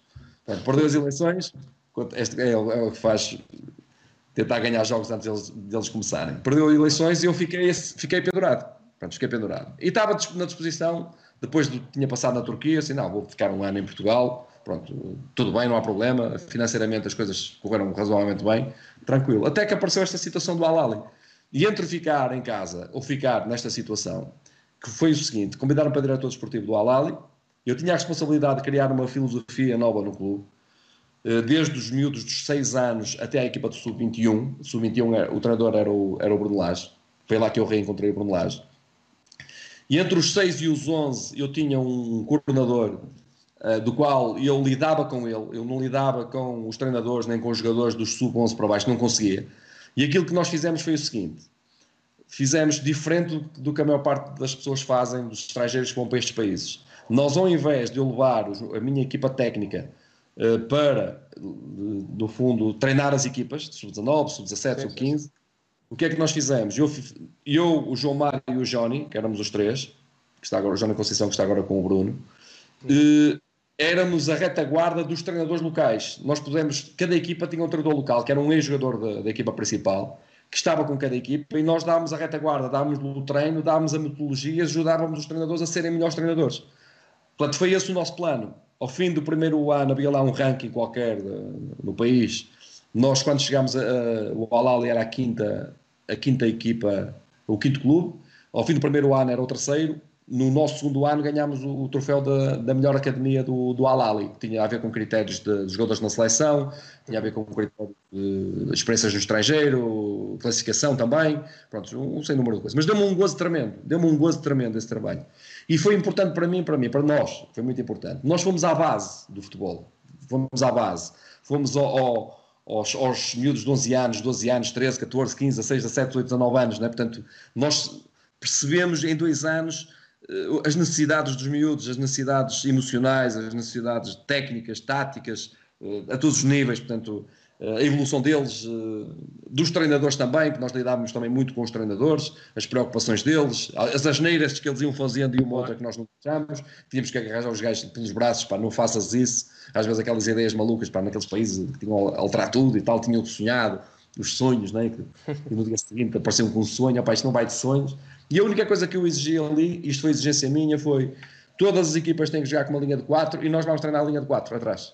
Portanto, e só isso, só isso, só isso, só treinar com uma linha de 4 atrás, manter os jogadores à mesma distância, retirar profundidade, manter, obrigar os jogadores a, a torcer o pescoço para olhar uns para os outros, a dependerem uns dos outros, só isto, as equipas começaram logo a saltar todas de nível para um nível psh, altíssimo. Pá, depois, evidentemente, fomos ajudando no processo e, e pronto, fomos de, acho que fomos muito bem sucedidos e, e, foi de tal forma que ainda hoje estamos muito lembrados e todos pá, regularmente recebemos, recebemos, recebemos mensagens lá do, do, lembrados não é para a massa associativa, porque não existe, obviamente sim, sim, lá sim. não há massa associativa, não é lembrado pelos treinadores locais, pelos dirigentes, pelo, pelas pessoas, pelo presidente pá, que volta e meia ainda trocam mensagens uh, connosco, mas foi muito gratificante porque nós fomos à base do futebol uh, foi muito importante e miúdos, pá, deixa-me só dizer isto. E a paixão é a mesma daqui. A paixão, e eu lembro perfeitamente, nós chegámos lá, chegámos na altura do Ramadão. Portanto, como sabem, no Ramadão, estamos agora também no período do Ramadão, os jogadores estavam entre o Porto Sol e o Nascer do Sol. Portanto, entre o Nascer do Sol e o Porto Sol não, não comem nem bebem. Então os treinos eram às 10 da noite, salvo erro. E quando eu pensei que iam estar pouquíssimos miúdos, né, porque era Ramadão, 10 da noite, pá, os miúdos que calhar esta hora já não vêm, opá, os, os miúdos vinham todos, uma paixão pelo jogo, uma intensidade muito alta, o querer treinar, correr, pá, uma satisfação enorme.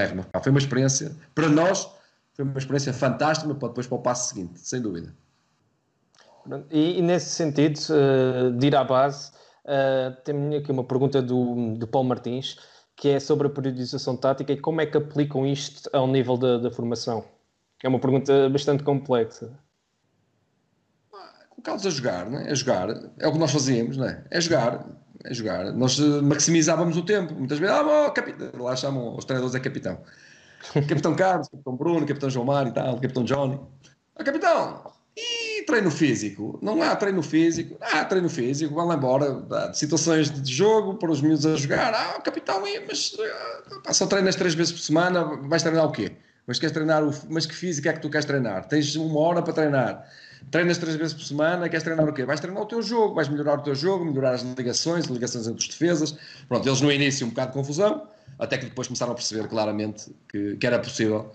Uh, que era possível preparar uma equipa a jogar, fundamentalmente foi isso, foi, uh, articular as coisas é, é melhor uma forma de, de, preparar, de, preparar, de preparar jogadores, é por isso que às vezes nós na formação às vezes cometemos alguns erros de avaliação, porque vamos muito avaliar os melhores jogadores da formação e normalmente fizemos uma análise para os melhores jogadores da formação, vamos olhar para aqueles que, que distingue pelas suas capacidades físicas. Normalmente é isto: é o jogador mais potente, o jogador claro. mais rápido, o jogador que salta mais, o central mais alto que salta mais. Este é que vai ser jogador, aquele é que vai ser o extremo, aquele é que vai ser o ponta-lança. E nós, quando fazemos esta aferição aos 15 anos, aos 16 já estamos a fazer aferições diferentes. E aos 18, 19 anos, aqueles que aos 14 anos eram os grandes jogadores da formação, estão a jogar no, com todo respeito, no Porozinho e no, no Santa Marta de Penaguião. E os jogadores que eram os suplentes destes, que não eram, não se distinguiam pelas suas capacidades físicas, distinguiam-se muitas vezes pela sua capacidade de, de, de observação do jogo, de, de análise. Pela sua inteligência. pela sua inteligência, são aqueles que depois aparecem a jogar na seleção nacional e estão no, e estão, e estão a jogar em grandes clubes na Europa. Acontece isto com alguma regularidade. É que o aferir pelo lado físico é muito, é muito complicado. Às vezes, claro. eu, eu tinha lá um miúdo, que o miúdo, a mim perguntaram-me lá na formação qual era o miúdo que eu, que eu mais gostava lá na formação. Fizeram-me esta pergunta. E eu disse, o miúdo chamava-se Ali, para mim é o Ali. Eles ficaram a olhar para mim, e, e logo os árabes, né? Era para mim, uns aos outros, o Ali, quais Ali? O porque há lá muitos Alis, há muitos Mohamedes e muitos Ahmedes. 300 Ahmedes, 200 Mohamedes e 700 Alis. Portanto, quais Ali? O Ali do, do Sub-15, para mim, é um jogador. É, jogador é muito parecido com o Biara a jogar, estás a ver? Muito parecido. Uh, sob o ponto de vista esquerdino, o técnico é muito, muito evoluído. O Viana não era um jogador muito agressivo, não era um jogador sim, sobre sim. aquilo que se chama intensidade, intensidade elevada, mas era um jogador de uma capacidade técnica absolutamente fascinante e de leitura do jogo. E este era um jogador parecido. Passava ali completamente despercebido. Não, não, não, não, não. Então quais são os jogadores? É aquele, é, claro, era o mais rápido, o que salta mais e o, e o, e o, e o mais forte. Eram os, melhores jogadores, né? Que eu agora por acaso fui ver, já nenhum deles. Um está. Tá, um apanhei-o a carimbar passaportes, um daqueles que eram os melhores jogadores está a carimbar passaportes, que outro dia foi lá aos Emirados, ele foi ele que me carimbou o passaporte, outro se calhar está a trabalhar na polícia, e o outro deve estar, pá, já não deve jogar futebol, que eram os, os grandes potenciais jogadores. Claro. Uh, antes de entrarmos aqui na, na questão do scouting e da, da, análise, porque também o Carlos já falou da questão da detecção de, daquele que era o melhor jogador e por aí, uh, tenho aqui uma pergunta do, do Mr. Renato Paiva, que pergunta se a sua não a ligação. 200 milhões, caralho. É um prazer ter uma do Renato. Renato é amigo. Diz... Renato, dizer-te uma Sim. coisa, o Renato, Renato. Ele já tinha comentado a dizer que, que o comissário era o padrinho dele. É, não quer dizer que seja o padrinho, mas o Renato, conjuntamente com o Bruno, até primeiro até acho que até foi o Renato. Que, que, me apareceu, bom, foi na mesma altura, também não é importante quem é que chega primeiro, que eles estavam sempre, os dois, o Renato e o Bruno, na altura que eu estava no Vitória Setúbal, pá, eles foram ver os nossos treinos todos no Vitória Setúbal. E depois, quando eu até me arrepio, eu até me arrepio. Eu arrepio porque, porque era engraçado, dois miúdos ali sempre coisa, ah, miúdos entre aspas, né? Sim, sempre sim. muito interessados, pá, os dois muito interessados. E depois, quando a gente vai para o Bolonenses, nós depois saímos do Vitória sobre o Bolonenses, eles estavam sempre a ver os treinos no, no Bolonenses também, foram acompanhar, iam para Lisboa também a acompanhar os treinos. Eu fiquei sempre assim pá, estes dois vão ter que dar treinadores. Não é por nos assistirem aos nossos treinos. Claro, claro. Era fundamentalmente pelo empenho deles, pela atitude, pelo querer sempre melhorar e aprender. Eu, pá, sempre disse, pá, estes dois vão, vão dar treinadores. E felizmente, pronto, está o Bruno, no, estão os dois no Benfica, né? e, e os dois a, a, jogar grande futebol, fico muito contente. Sem dúvida. e, e, e o Mister, Sim. E o Mister já tinha dito que já lhe tinha mandado um abraço a dizer que era o, o padrinho futebolístico. Ele agora colocou uma questão a dizer que a sua não ligação direta a um sistema base tem a ver com a forma de ver o jogo na dinâmica de, de criação e ocupação de espaços e se esta dinâmica acaba por dispor os jogadores em diferentes sistemas várias vezes durante o jogo, sendo prioritário ter a equipa junto a atacar e junto a defender. Corretíssimo, corretíssimo. Está aqui uma interpretação de um treinador, é exatamente isto. Então, tem, mais a, tem mais a ver a colocação dos nossos jogadores, primeiro, tem a ver com o desencaixe do adversário. É? Nós olhamos para um adversário e como é que vamos desencaixá-lo? E ao desencaixá-lo, nós partimos logo desse pressuposto que poderá ser assim. Mas se isto não funcionar, nós temos esta alternativa. E depois, em função dos espaços que aparecem, desde a nosso, do nosso guarda-redes, eu não ia dizer sobre os nossos desde o nosso guarda-redes, que olha para o jogo e começa a perceber como é que se vai desmontar os adversários, se o temos que chamar num lado por ir para o outro, se vamos entrar pelo meio, se vamos entrar pelas zonas laterais, se vamos sair a dois, se vamos sair a três. Epá, isso depois é função dos espaços que os adversários deixam. Uh, os jogadores vão ocupar uh, esses espaços racionalmente e vão procurar as alternativas se eles não souberem, porque as alternativas estão treinadas, mas não estão robotizadas. Nós não dizemos que se neste jogo falhar isto, vamos fazer aquilo. Não, os jogadores, em, em função da dinâmica do treino, percebem claramente se isto não está a funcionar, nós vamos ter que buscar esta solução ou aquela solução. E depois está tudo em cadeia, está tudo ligado, não é? porque se há um médio que vem para a, para a linha dos centrais, vai abrir um buraco no meio campo, nós jogamos com dois médios, vamos ficar só com um. Portanto, claro. vai ter que ser preenchido este espaço. Não é? Portanto, vamos perder jogadores entre linhas, mas não perdemos, porque se vier um jogador buscar entre linhas daqueles que normalmente estão para compensar e fazer a ligação ao meio campo, há de haver um ala que vai jogar entre linhas, por exemplo, ou um ponta-lança que vem para a posição entre linhas. Isso nem é preconizado, porque pode ser um, pode ser outro. Portanto, é, é aquilo que o jogo ditar, digamos assim. E o jogo não é caótico, porque claro. ele é treinado, mas nós procuramos o máximo treinar o caótico do jogo. Portanto, o, o, o caos do jogo. Portanto, entre, é a ordem dentro do caos. Isso. É procurar a ordem em função da caos. Mas o caos quem o provoca é imprevisível. Não somos nós que provocamos o caos. Quem provoca o caos é o adversário, certo? Claro. O caos é que está a criar a desordem, o, o adversário é que está a criar a desordem, está a criar o caos. Portanto, se ele cria a desordem, cumpre-nos a nós né, uh, criar a ordem, né, certo? Claro. E quando eles procuram encontrar a ordem, a gente busca a desordem outra vez. Portanto, o jogo basicamente é isto. Isto pronto, tem que ser treinado, obviamente. Né, tem que, tem, isto exige alguma, alguma capacidade, sem dúvida nenhuma, mas o Rio Ave está a conseguir jogar a esse nível, ou pelo menos conseguiu jogar a esse nível, e eu fico muito satisfeito.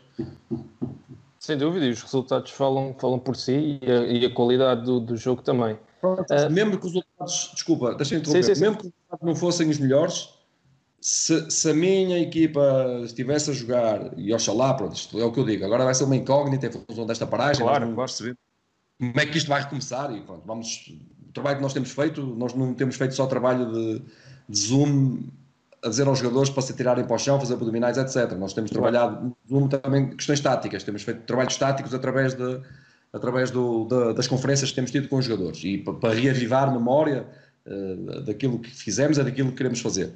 Agora, se a equipa não conseguisse resultados e estivesse a jogar este nível, eu estava satisfeito, garanto a ti que estava satisfeitíssimo na mesma, porque, porque a proposta era ousada e, e pronto, e acima de tudo era importante é que ela funcionasse. Não, porque depois também entra aqui a questão da, digamos, da aleatoriedade do jogo, que é a bola que vai ao poste e vai para, para fora, a bola que vai ao poste e, e, e dá gol, não é? E são coisas que depois não conseguem controlar. E se vossa, Sim, mas... vocês têm a vossa ideia bem fundamentada e chegarem lá, depois eh, são esses pequenos pormenores uh, que é a questão dos resultados, mas a ideia está lá e é bem presente e, e, e é de qualidade. Mas a bola bater no posto entrar dá, dá muito trabalho. Dá, claro, dá claro, muito é trabalho. Eu, eu, eu, em determinada altura, eu nem sei se foi, se foram vocês, se foi o Goal Point. Acho que foi o Goal Point que fez essa, que fez essa estatística. Vocês é o Goal Point, não estou a dizer a nenhuma asneira, para não.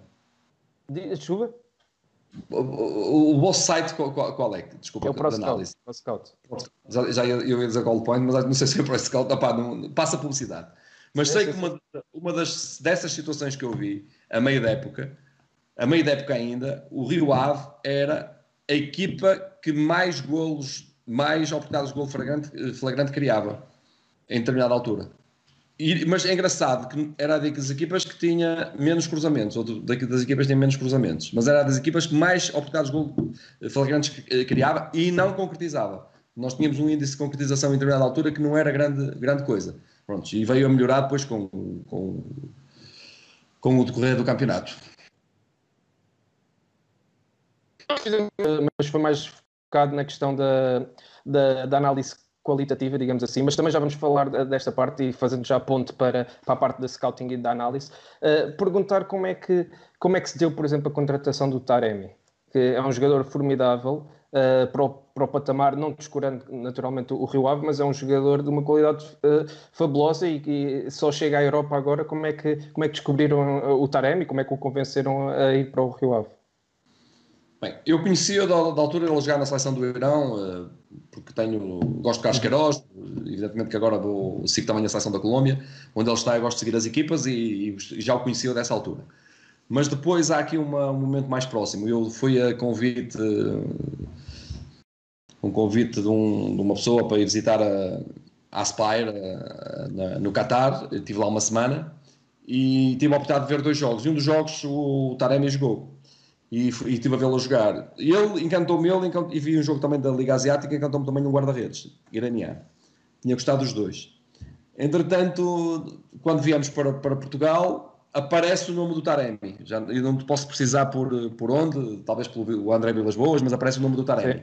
E eu digo logo, eu quero esse, foi uma situação idêntica do Lucas Piazão, e eu quero esse uhum. jogador, se houver possibilidades, vamos buscá-lo. Uh, então, pá, foi um trabalho do caraças, vou-te dizer, pá, porque eu pedi ajuda ao Carlos Queiroz, Carlos Queiroz pediu uma grande ajuda ao tradutor dele da altura, que deu uma grande ajuda também.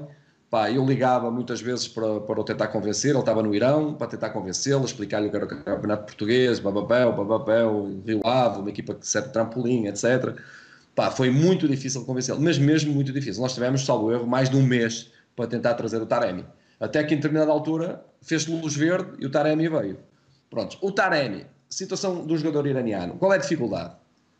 A dificuldade, e vamos ser claros, há sempre dúvidas, né? há sempre dúvidas quando olhas para um jogador que faz bem num, num, campeonato asiático, mas depois para fazer o transfer para a Europa, é esta a dúvida que suscita a toda a gente. Né? Porquê claro. é que eu insisti muito? Porque a, a, dúvida pode ser atenuada pelas características do jogador. E qual eram as características do jogador? Um team worker. Joga muito bem em apoio. Joga muito bem em ruptura rápido, forte no jogo aéreo. Ainda não mostrou em Portugal, mas é muito forte no jogo aéreo. Garanto a ti que ele é muito forte no jogo aéreo, sim, sim. porque nós não utilizámos muito cruzamentos no nosso jogo. Porque se utilizássemos cruzamentos, ele já tinha feito muitos gols de cabeça. Não fez nenhum ainda, até o momento, acho eu. Uh, uh, opa, um jogador com um bom caráter. Opa, tudo de pedigree de, de jogador de equipa grande este jogador tem que funcionar em Portugal. Dizia, tem que funcionar em Portugal. Ele tem tudo para funcionar em Portugal. Então, pronto, fomos com insistência e conseguimos, e conseguimos, uh, conseguimos trazê-lo. Obviamente que isto é sempre um risco, mas há riscos e riscos. Este é um risco, é um risco calculado, porque claro. as características do jogador. Agora, difícil às vezes, não vou puxar a brasa à minha sardinha, ou melhor, vou puxar. Às vezes é, é dar a missa depois dela estar feita, né? Portanto, claro. dar o ou fazer o comentário depois do jogo está feito, né? Ou fazer a análise do jogo está feito. Antes do jogo é que é difícil. E apostar num jogador destes não é fácil, muitas vezes não é fácil, porque há um grau de incerteza muito grande. Eh, e eu, e eu próprio também tinha as minhas dúvidas, né? mas as minhas dúvidas eram muito reduzidas em função daquilo que eu te disse, da análise que fizemos do, do, fizemos do jogador. Né? Claro. Uh, o Flávio Souza está aqui a fazer uma questão muito, uh, muito interessante, que é Uh, se, uh, ele pergunta se conseguiu tra transportar da Inglaterra aquele papel de manager que, que existe aqui nos clubes ingleses para, para o Rio Ave, ou seja, ter um maior poder de decisão a nível de, de contratações ou, e a montar o plantel à sua imagem, ou acha que isto é, em Portugal é, é, algo complicado de implementar?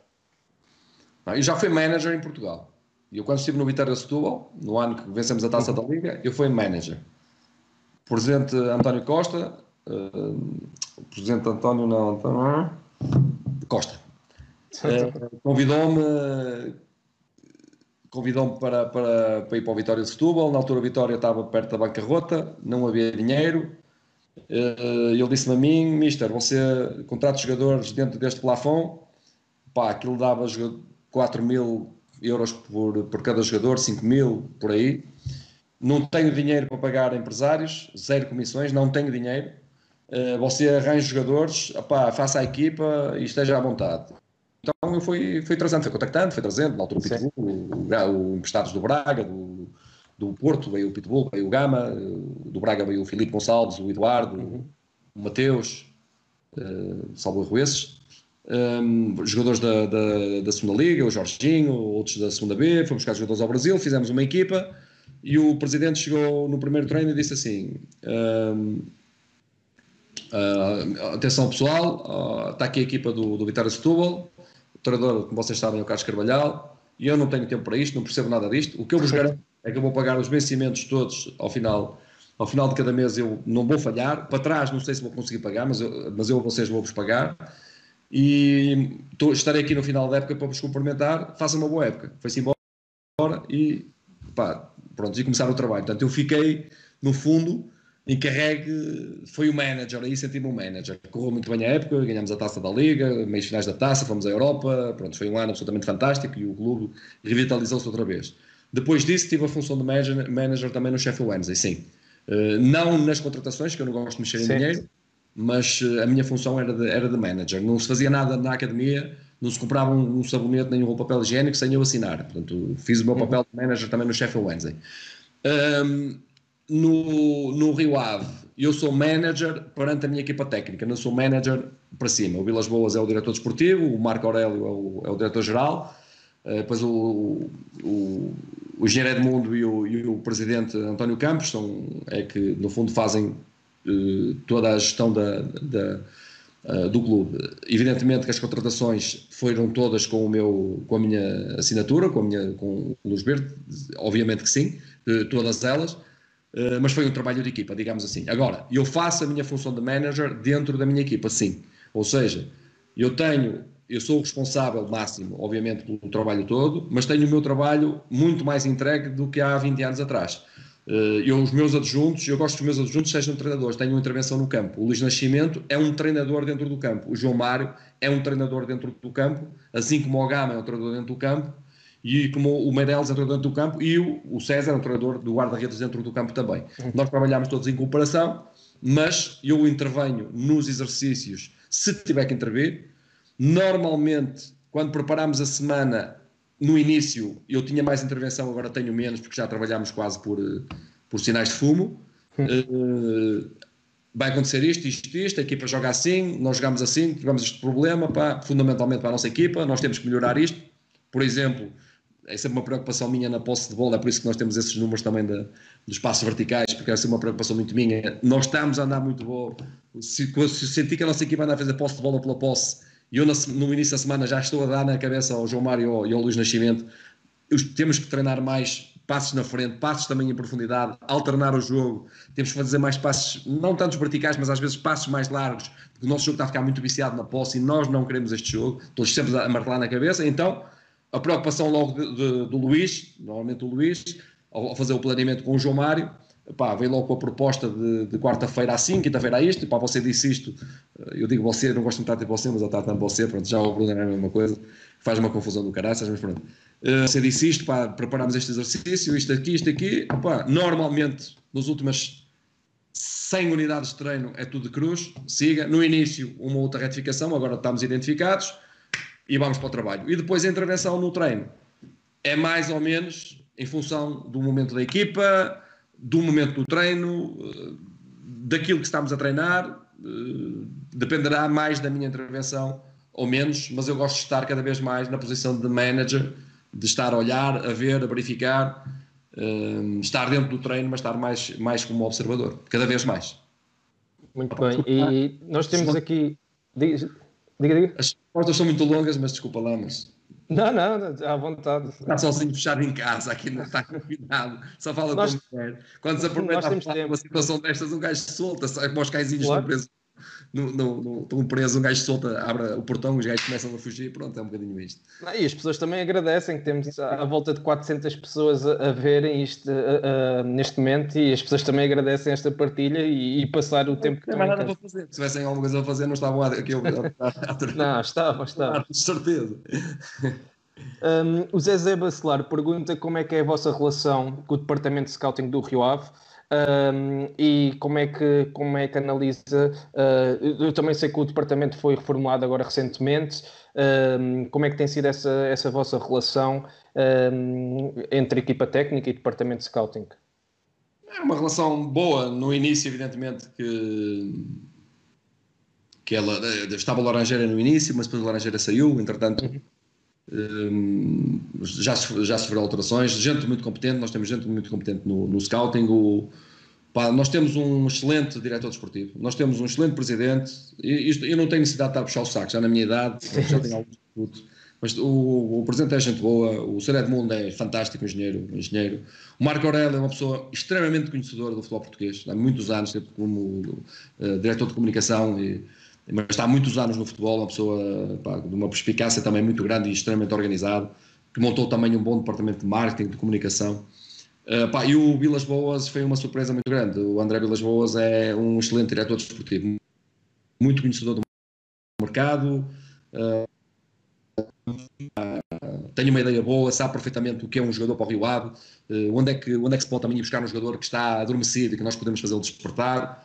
Uh, acaba por ser muito fácil trabalhar com esta, com, esta, com, esta, com esta gente. O departamento de scout, eu trabalhei mais no início, quando foi para preparar a época. Uh, no, no, meio do ano, nós tivemos só necessidade de um reajustamento. porque conseguimos o jogador que eu queria, fiquei extremamente feliz. Ou os jogadores que eu queria.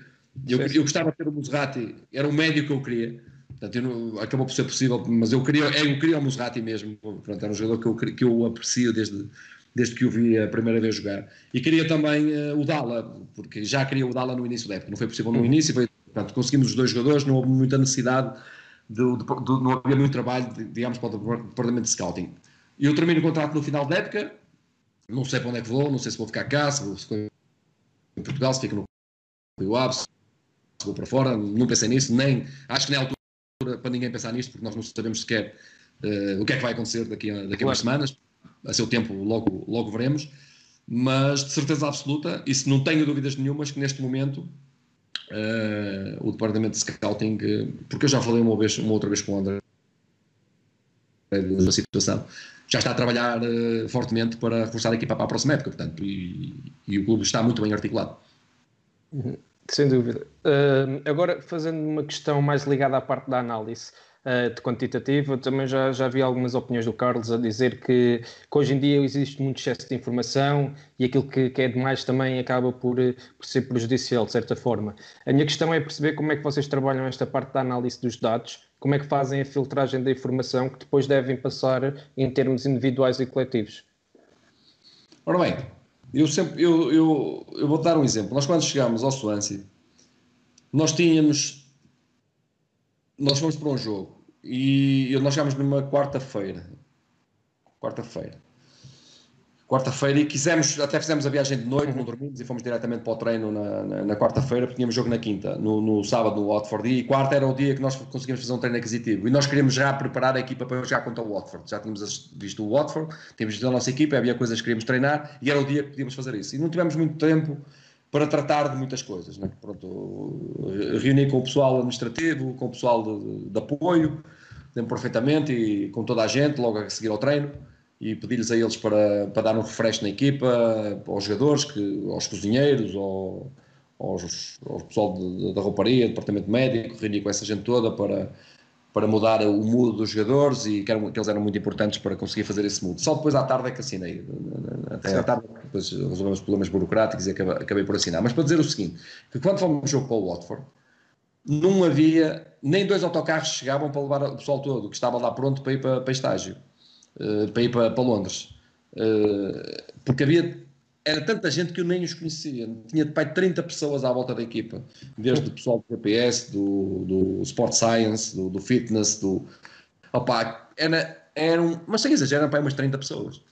E, evidentemente, eu depois pedi ajuda lá ao, ao, Nelson Jardim, que era um português que estava lá, que era o braço direito do presidente, e depois selecionámos as pessoas que tinham que realmente ir uh, para o jogo e, foram, e acabámos por, uh, logicamente, uh, incorporar só as pessoas que estavam perto. Mas o Bruno, que é uma pessoa muito perspicaz e que cuida muito destas coisas, é uma, é uma situação que eu às vezes, não é que me desleixe, mas não, não olho muito para este lado, eu gosto mais do lado do futebol, do jogo.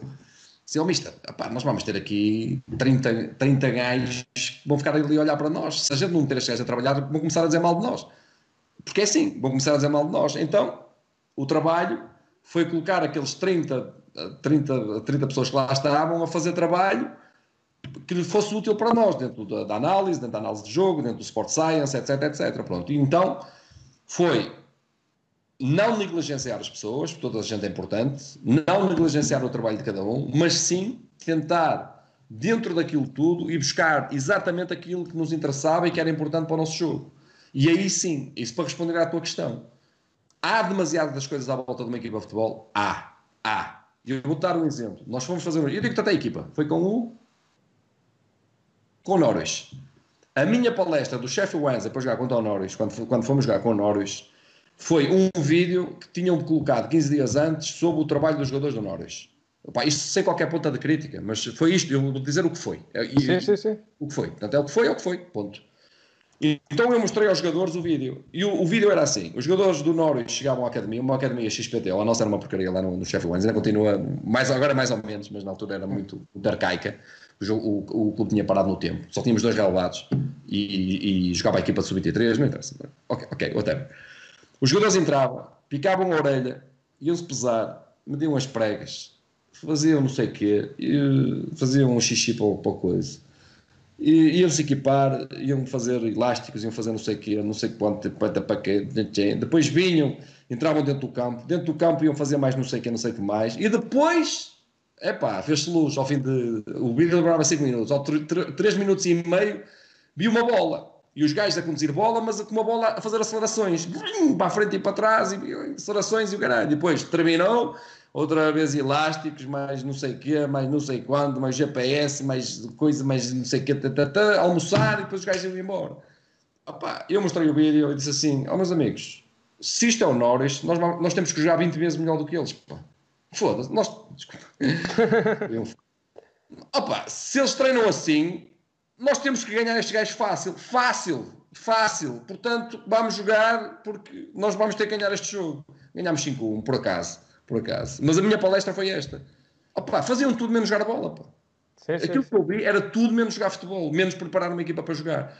E às vezes, às vezes, o que pode acontecer às vezes, que é isto que eu sou crítico, é que muitas vezes, opa, e com todo respeito por toda a gente que, está, que me está aqui a ouvir, mas eu assumo o que estou a dizer, toda a gente é importante. Mas às vezes confunde-se o mais o, o acessório com o fundamental. E isto é que é grave as pessoas, em função do trabalho que estão a fazer, às vezes conseguem convencer um presidente menos atento que o meu trabalho, se não for bem feito, e se o treinador não der importância a isto e não dispensar aqui 30 minutos para isto todos os dias, os jogadores não vão estar fisicamente prontos para jogar e tal tramar as pessoas. Não é assim. Claro. O trabalho é importante, mas é importante dentro do que o treinador está a preconizar para fazer. E eu, quando cheguei ao Rio Ave, tinha lá o, tenho o, o, o Nuno e tenho o Rodolfo. E vieram ter comigo. Ó oh, mister, nós estamos habituados a fazer isto, isto, isto, isto, isto, isto, isto. E eu disse-lhes, olha, isto, isto, isto fazem, tudo que for trabalho aquisitivo, não fazem. Não fazem. Ó oh, mister, mas há aqui jogadores e tal, opá, um ou outro, quem é que se... Ah, este aqui, este, ok, mas este fazem, já fazem há 5, 6 anos, vamos respeitar. Sim, senhor. Fazem há 5, 6 anos, sentem-se bem, vamos respeitar, não vamos cortar. Agora, jogadores novos, jogadores que estão aqui, trabalho aquisitivo fora do campo, não. Trabalho compensatório, trabalho de, de, pá, que é importante, que eu classifico de importantíssimo. O trabalho que o Nuno faz e o que o Rodolfo fazem é importantíssimo, é o nosso Sport Science. E eu, se puder amanhã, levo-os comigo, nunca lhes disse isso a eles, porque são, além de serem excelentes profissionais, são excelentes pessoas, mas eu não fui na filosofia deles, naquilo que eles me quiseram, obviamente, uh, apresentar como trabalho deles. Não fui. E o que é que eu fiz? Eu adaptei, ou melhor, tirei o máximo deles em função daquilo que eu necessito. E são pessoas fundamentais. Aliás, uma das necessidades que eu tenho quando a gente recomeçar, se a gente recomeçar no dia 4, e eu rapidamente disse: eu preciso do Nuno e preciso do, do Rodolfo para fazer os trabalhos de pré-ativação, os trabalhos de compensação, etc., porque são fundamentais. Agora, trabalho aquisitivo, não, isso não. Isso tem que ser, é um trabalho completamente distinto. Isto para dizer o quê? Que tudo é importante. É importante dentro de respeitarem a filosofia do treinador e perceber uma coisa: o fundamental é o jogo, é jogar, é as ligações, as ligações emocionais, as ligações entre os jogadores isto é futebol, isto é com futebol. Se pudermos melhorar, ok, tudo bem, vamos melhorar com as estatísticas, com o GPS, com o Sport Science, com, com toda a gente. São toda a gente bem-vinda. Agora, não confundir o fundamental com o acessório. Agora, quando se troca o, fundamental, o acessório pelo fundamental, está tudo estragado. É uma questão de tempo. Até o treinador ir de patins. Sabes porquê? Sabes porquê? Porque é muito fácil é muito fácil chegar à beira de um, de um presidente e convencê-lo pelo outro lado. Se quiseres convencê-lo pelo outro lado, uma pessoa, um presidente menos atento, obviamente, menos conhecedor, claro. o presidente do Rio Ave não é fácil, não é fácil de enganar, porque já tem muitos anos disto. É, é muito fácil, é, acaba por, porque tu vendes um número, tu vendes uma estatística, vendes um número, e os números são objetiváveis. Enquanto o jogo é aleatório, o jogo não tem, tem um grau de aleatoriedade muito grande, não é, não é quantificável. Portanto, é muito mais fácil tu tentares convencer alguém pelos números, pela quantificação, do que pela. pela, pela agora, deixa-me só dizer-te isto. GPS, por exemplo, o Chico, que é o Francisco, excelente. Excelente profissional. Temos um excelente profissional de GPS. Excelente, Chico. Hum, imagina que não foi o caso, mas já foi num caso antes, num, num clube anterior. Tem GPS. Meu lateral direito, pá, imagina Inglaterra, que é normal, fez 12 km no jogo e o lateral esquerdo só fez 8. E bem o gajo de GPS, logo nos primeiros quando não me conhecia, com as mãos na cabeça, oh, misto, nós temos aqui um problema. E por acaso a gente nem tinha ganho. Até acho que até tínhamos perdido esse jogo. Oh, misto, o lateral direito, o Jacante, não sei o quê, mas o Daniel Pudil só fez 7 km. Pá, isto, isto não pode ser. E assim, e depois? Mas o Daniel Pudil jogou melhor do que o Jaque. Não, mas não sei o quê, você não vê o desequilíbrio, um tem 12, outro só, só correu 7, está uma diferença aqui muito grande. Pois, mas é que o, o, o Daniel estava a fazer quase o terceiro defesa e muito rápido, estrategicamente, ele tinha um posicionamento pronto, mais interior e mais fixo. E o Jacante tinha que fazer o corredor. O Jacante fez 12 minutos, o 12 no corredor, não fez nenhuma assistência, os cruzamentos foram tudo uma, uma grande porcaria. Opa, em termos qualitativos, ele não rendeu absolutamente nada. E o Daniel cumpriu muito bem aquilo que nós lhe dissemos. Portanto, eu estou muito mais satisfeito com o rendimento do Daniel do que com, com o Jacques. Portanto, isto são diferentes interpretações. Agora, uh, uh, perguntar-me a mim, é importante o GPS, é importante saber como correu o 12 ou correu o 7? É, é. É fundamental? Não, não é. Não é. Não é fundamental. É acessório. Claro. Não, e depois tem a ver com, com o enquadramento dos dados naquilo que é o jogo. Claro. Que era, que era o exemplo que o Carlos estava a dizer agora. Uh, temos aqui uma pergunta do Marcelo Papo que fala precisamente sobre um, se existe, o Carlos já referiu isto, da, da sua equipa técnica, da necessidade de renovar e depois deles ganharem asas e, e voarem. Uh, o Marcelo Papo pergunta isso se existe a preocupação dentro da equipa técnica, numa perspectiva de perceber as, as ambições de cada elemento e, e ajustar as suas funções consoante isso. Não, é, é muito claro. Olha, eu só para dizer um. O caso do Bruno, que foi o último, né? Sim, sim, o Bruno, tínhamos trabalhado no, no Alali, depois o Bruno veio para Portugal, teve um ano em Portugal e tínhamos, tínhamos escrito também, feito um livro, publicámos um livro e na altura nós, eu disse a ele, olha, no próximo trabalho, pá, se houver possibilidades, tu vais começar a trabalhar connosco, aí era porreiro, isto e tal, Uh, para mim era um fator de aprendizagem. Prontos, Bruno com já elevadas uh, competências, uh, sem uma vivência de futebol profissional. Um, opa, o Bruno levou umas duras no início, levou umas duras, duas ou três duras levou. O, o Luís não levou, e eu estou convencido que o, o Luís não levou porque o, o Bruno falou Luís, de certeza. Tenho quase a certeza absoluta que eu estava mortinho no Isa, estava a uma dureta ao Luís, mas não consegui dar uma dura ao Luís ainda, estamos quase no final da época. E, e foi, foi pelo Bruno, de certeza absoluta, o ter. O fez ter, o trabalho de casa. De transmitir, exatamente. O Bruno levou uma ou duas duras, duas, duas, pá, duras, duras de, de, de circunstância, obviamente, né? Opa, na dinâmica, fundamentalmente na dinâmica sim, sim, sim. da formação, o futebol profissional é um bocado diferente, nas paragens, entre exercícios, né? Pá, pronto, mais por isto, eh, por situações até pontuais. Oh, Bruno, vamos embora, estamos a dormir, pá, vamos embora, que é isto? Do, pá, e pronto, está tudo a dar. Mas evidentemente que é para, para, sentir a necessidade de, de pôr as coisas num ritmo completamente diferente, é normal, né? Opa, e o Bruno, a ideia do Bruno era andar dois, três anos connosco, no mínimo três anos. E ao fim de três anos, ou quando ele entendesse, mas no mínimo dois, três anos, o Bruno sairia da equipa técnica para, para se lançar como treinador sozinho quando ele uh, o decidisse. Aliás, eu disse sempre isso: a decisão vai ser tua, não vai ser minha. Quando tu decidires, só tens, tens é que me avisar com algum tempo, avisa-me com algum tempo e não há problema absolutamente nenhum. Tu, tu vais voar quando tu quiseres. Portanto, uh, felizmente ele cumpriu os três anos connosco, foi bom. A partir daí, ele, houve esta situação: ele tinha um miúdo pequeno, a, a situação do Benfica B Claro. Um, opa, e do qual eu lhe disse ao Bruno: está à vontade, não há qualquer tipo de problema, vai ser feliz e, e, tens todas as condições para ser um grande treinador, e é isso que tens de fazer agora. O Luís Nascimento está na mesma, na mesma esteira, uh, está na primeira época. Eu acho que o ideal para ele será no mínimo duas, três, uh, para ficar connosco, porque são vivências diferentes, circunstâncias diferentes.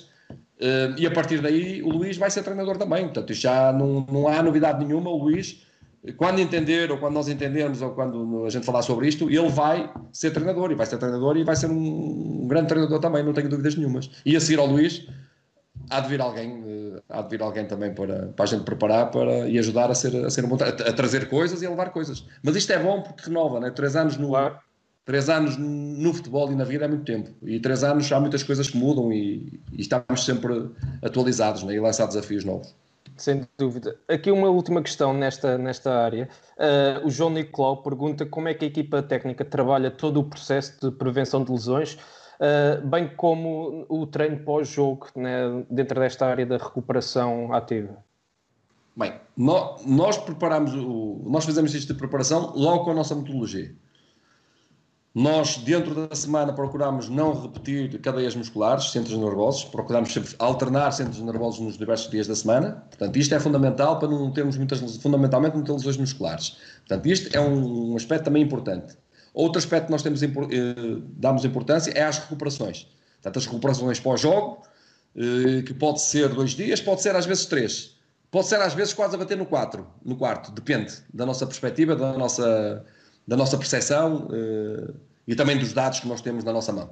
Portanto, isto é muito importante na prevenção de lesões. E depois há o trabalho também de campo, que é trabalho feito pelo Rodolfo e pelo Nuno, um trabalho de prevenção de, de, pá, de lesões, de, de, pá, de de, de core, de, pá, de, pá, de, de diversos. um trabalho que a maior parte das equipas hoje em dia já também o faz, obviamente, ou fazem de certeza uhum. absoluta, um, opa, em que potencia. E, e, eu, e eu estudo também, por não dizê-lo, de um outro jogador que tenha, sei lá, o, o, em determinada altura o, o, Diego apresentava sempre algumas queixas nos gêmeos. Uh, pronto, eu falei com o Bruno e com, o Nuno e com o Rodolfo e disse: opa, temos que fazer aqui um trabalho de prevenção um, dos gêmeos do, do, do, Diego, porque ele está a apresentar volta e meia, aparece aqui com, sempre com umas queixas e temos que fazer algum trabalho de reforço aqui nesta zona. Pronto, este tipo de, de situações uhum. fazemos-lo sempre com. E depois no, há também o trabalho pós-jogo, um trabalho mais de compressão, descompressão articular, de mobilidade articular, etc., que eles o fazem eh, conjuntamente com, com um muito bom. É o que eu digo no Rio Ave, não há muita gente, mas a gente que está é competente gente boa, que é importante também, e gente epá, que, que, percebe muito, que é os casos dos, dos, dos, fisioterapeutas, o Pedro, o Diogo e o Zé, o Zé Teixeira, que são mais o doutor André epá, e o doutor Pedro, epá, gente de muita, de muita capacidade que, epá, que nos ajuda, que é, nós no fundo trabalhamos todos, todo em equipa, né? Claro. Uh, estamos a chegar ao final uh, e por mim ficámos muito mais tempo aqui a falar que é, é um gosto enorme. Uh, vais, pagar, vais pagar mais mais 400 euros. mais, mais maior. Não, não. Uh, mesmo, mesmo para terminar, um, tenho aqui uma pergunta sobre, uh, do, do Walter Pinheiro. Perguntar ao Mister qual é, que é a principal competência que um treinador principal deve ter no, no alto rendimento? No alto rendimento, no baixo rendimento e no rasteiro rendimento é sempre a liderança. É sempre a liderança. Deixe de ser líder. Deixe de liderar. Saber de liderar. E liderar não é gritar. Liderar é fazer seguir. Claro. É fazer as pessoas seguirem, seguirem fazer as E também saber delegar. E o líder não tem que ir à frente. O líder pode ir atrás também. E pode ir atrás. Pode ir atrás de. Pode ir atrás a ver, a ver, não tem que ir à frente para as pessoas o seguirem. Muitas vezes pode ir atrás do, do, do grupo e ver o grupo a partir de trás também.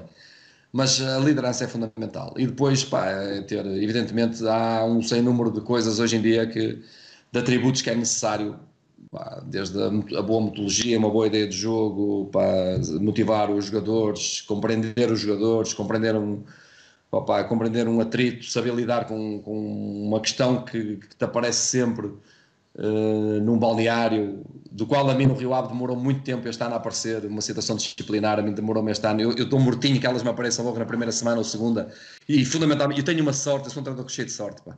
As, minhas, as minhas questões disciplinares aparecem sempre com os melhores jogadores, e logo no início, do, quando eu chego. Aliás, quando eu cheguei ao, quando eu cheguei ao, ao Swansea, no primeiro dia de trabalho tive a minha, a minha, a minha, a minha intervenção disciplinar. Dois dos melhores jogadores da equipa. Quase, quase que andaram a batata, andaram a batatada um com o outro, acho eu. Até andar, chegaram a andar a porrada um com o outro. Ainda houve ali um soco ou outro entre um e outro. Maravilha, fico todo contente. Todo contente. Porque aí marcas a tua posição. E mais claro. vale marcar a tua posição e intervires sem qualquer tipo de receio sobre os melhores jogadores do que marcar com um sub-18 ou um sub-19 que está a treinar com a equipa principal. Né? Portanto, isso esvai-se um bocadinho, que te dá a ideia que está a agir porque ele é miúdo, que se fosse comigo tu não fazias isto. Né? Então, mais vale que seja com os jogadores mais importantes. E, por acaso, aqui no Rio Ave, aconteceu muito tarde, muito mais à frente, com um jogador também importante na equipa, uma questão de jogo, de, de, ter respondido numa questão de uma chamada de atenção, de ter levantado um braço, malditório que levantou o braço, evidentemente que tive que ir para cima dele, mas pronto, mas eh, serve de exemplo depois para os outros, mas pronto, mas eh, esse, esse momento nós temos, os treinadores têm que estar preparados sempre para esse momento, esse momento. Mas fundamentalmente a questão da liderança, acho que é, que é tu não consegues ser treinador se não fores líder. Claro. Não tens, tens hipótese nenhuma. Uh, uma última questão, mesmo para fechar e para não pagar também os 400 euros da, da meia hora extra. Vamos obrigar a parte financeira. Sim. Uh, uh, vou juntar aqui duas questões. o Carlos já, já referiu que tem contrato até ao final da época e disse que também ainda não, ainda não pensou sobre o que é que vai fazer na próxima época, mas isto é um pouco, estas duas questões é mais sobre as expectativas futuras que ainda tem na sua carreira e que ainda esperemos que sejam muito mais antes. O Bruno Dias uh, pergunta que depois de passar por tantos projetos e países diferentes, com uma carreira já tão preenchida, se, um, quais é que são os seus objetivos e sonhos em termos futuro? E a minha pergunta é também se, se ainda sonha em voltar à Inglaterra e nomeadamente à Premier. E hum, o Bruno também ainda acrescenta se, sendo o treino o seu foco, o foco principal de, da sua ideia de jogo, se era possível vermos o Carlos a treinar uma seleção nacional. Ora bem, primeira questão. Eu amanhã passo a publicidade, vai ser uma, uma entrevista minha no Jornal Record, muito longa em que as pessoas vão, se calhar, quem está aí, quem, quem vai ler, vai perceber, quem tiver esse interesse, vai perceber as minhas motivações e os erros que foram cometidos ao longo da minha, da minha carreira, né? porque eu cometi erros de, de escolha também, obviamente, uh, erros de processo. Houveram decisões que foram desportivas, houveram decisões que foram financeiras, sem dúvida nenhuma, e eu assumo-as todas. E, e sei perfeitamente a minha carreira ter sido algo irregular, porque ela não tem sido eu não tenho tido a felicidade de ter. Eh, eu não me sinto insatisfeito, pelo contrário, sinto-me extremamente orgulhoso. Eu treinei nas divisões todas, sou daqueles treinadores que eu treinei na terceira divisão, na segunda, uhum. na primeira, treinei na Liga Europa, Championship e fui à, à Premier. Portanto, mas vim de cá de baixo, a mim ninguém me deu nada. Portanto, vim, vim do, do do, do, de cá de baixo. Mas, evidentemente, neste percurso há, houve aqui um outro erro e também não houve uma progressão linear. Portanto, eu dou um exemplo, por exemplo, na altura que no Vitória Setúbal fizemos aquele trabalho, nós tínhamos que ir para um clube grande a seguir. Era, era a norma, só que os três grandes ninguém mudou. E como não mudou, perdemos ali um timing.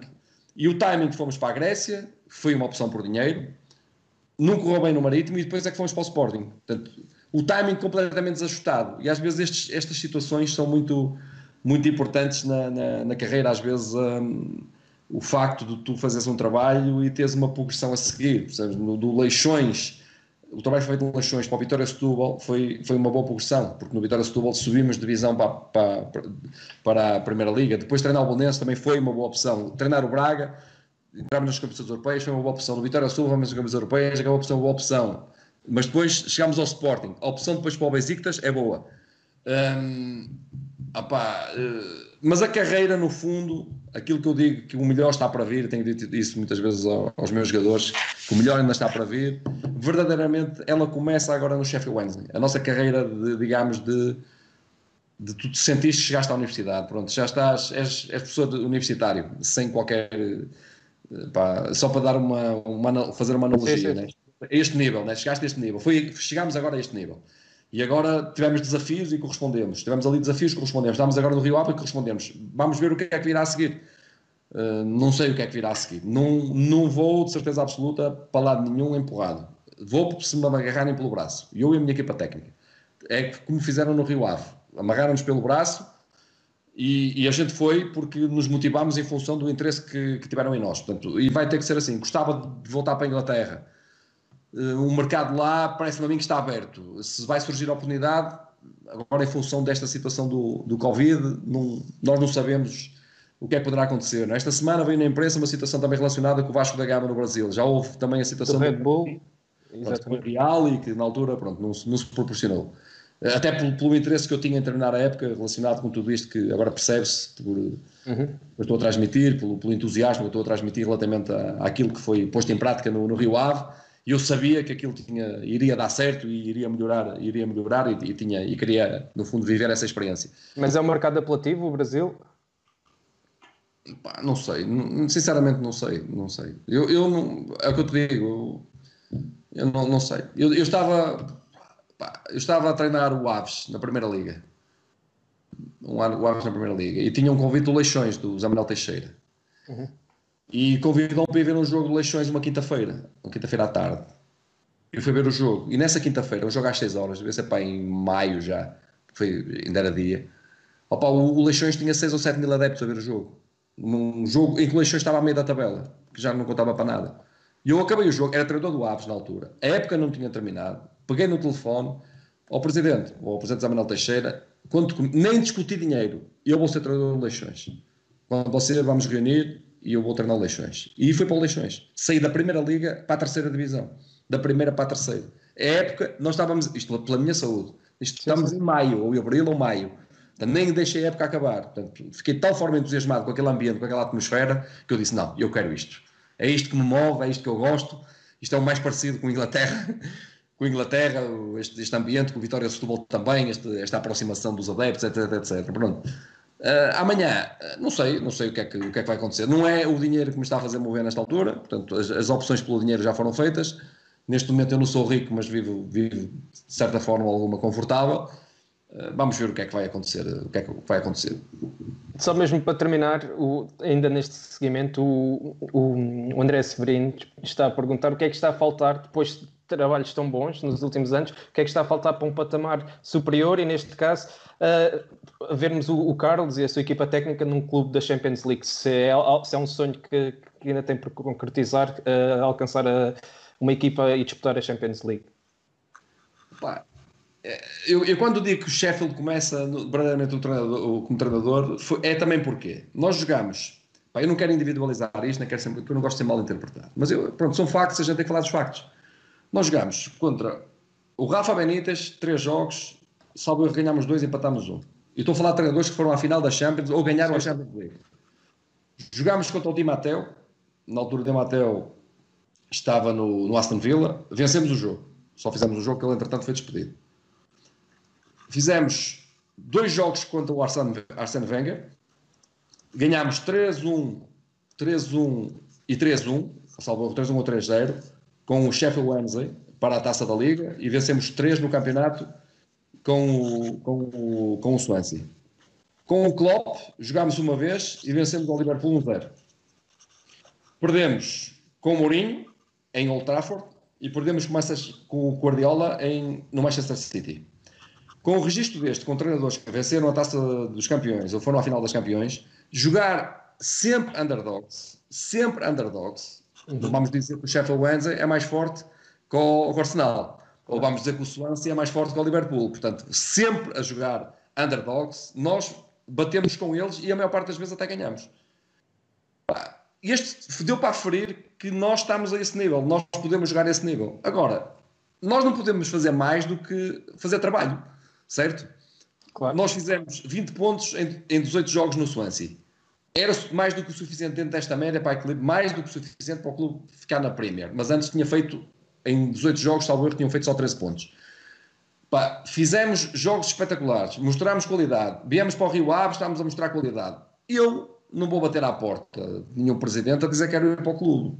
Ou não vou bater à porta vou dizer que quero ir para aí. Eu, pronto, eu espero que as pessoas reparem no nosso trabalho e se reparem no nosso trabalho, lá está. Me peguem pela mão ou pelo braço, anda para aqui que a gente quer ter aqui. E aí a gente vai. E vamos andar assim. Se um dia chegar o momento em que nos apostem em nós, acreditem no nosso trabalho, para ter um desafio alto, que nós ainda não tivemos, porque não foi o Sporting nas condições que estava, nem foi o Besiktas nas condições que estavam, que eu nem falo, se falasse do Besiktas, já vos disse, era, era, era um programa de 4 horas, só para falar do Besiktas.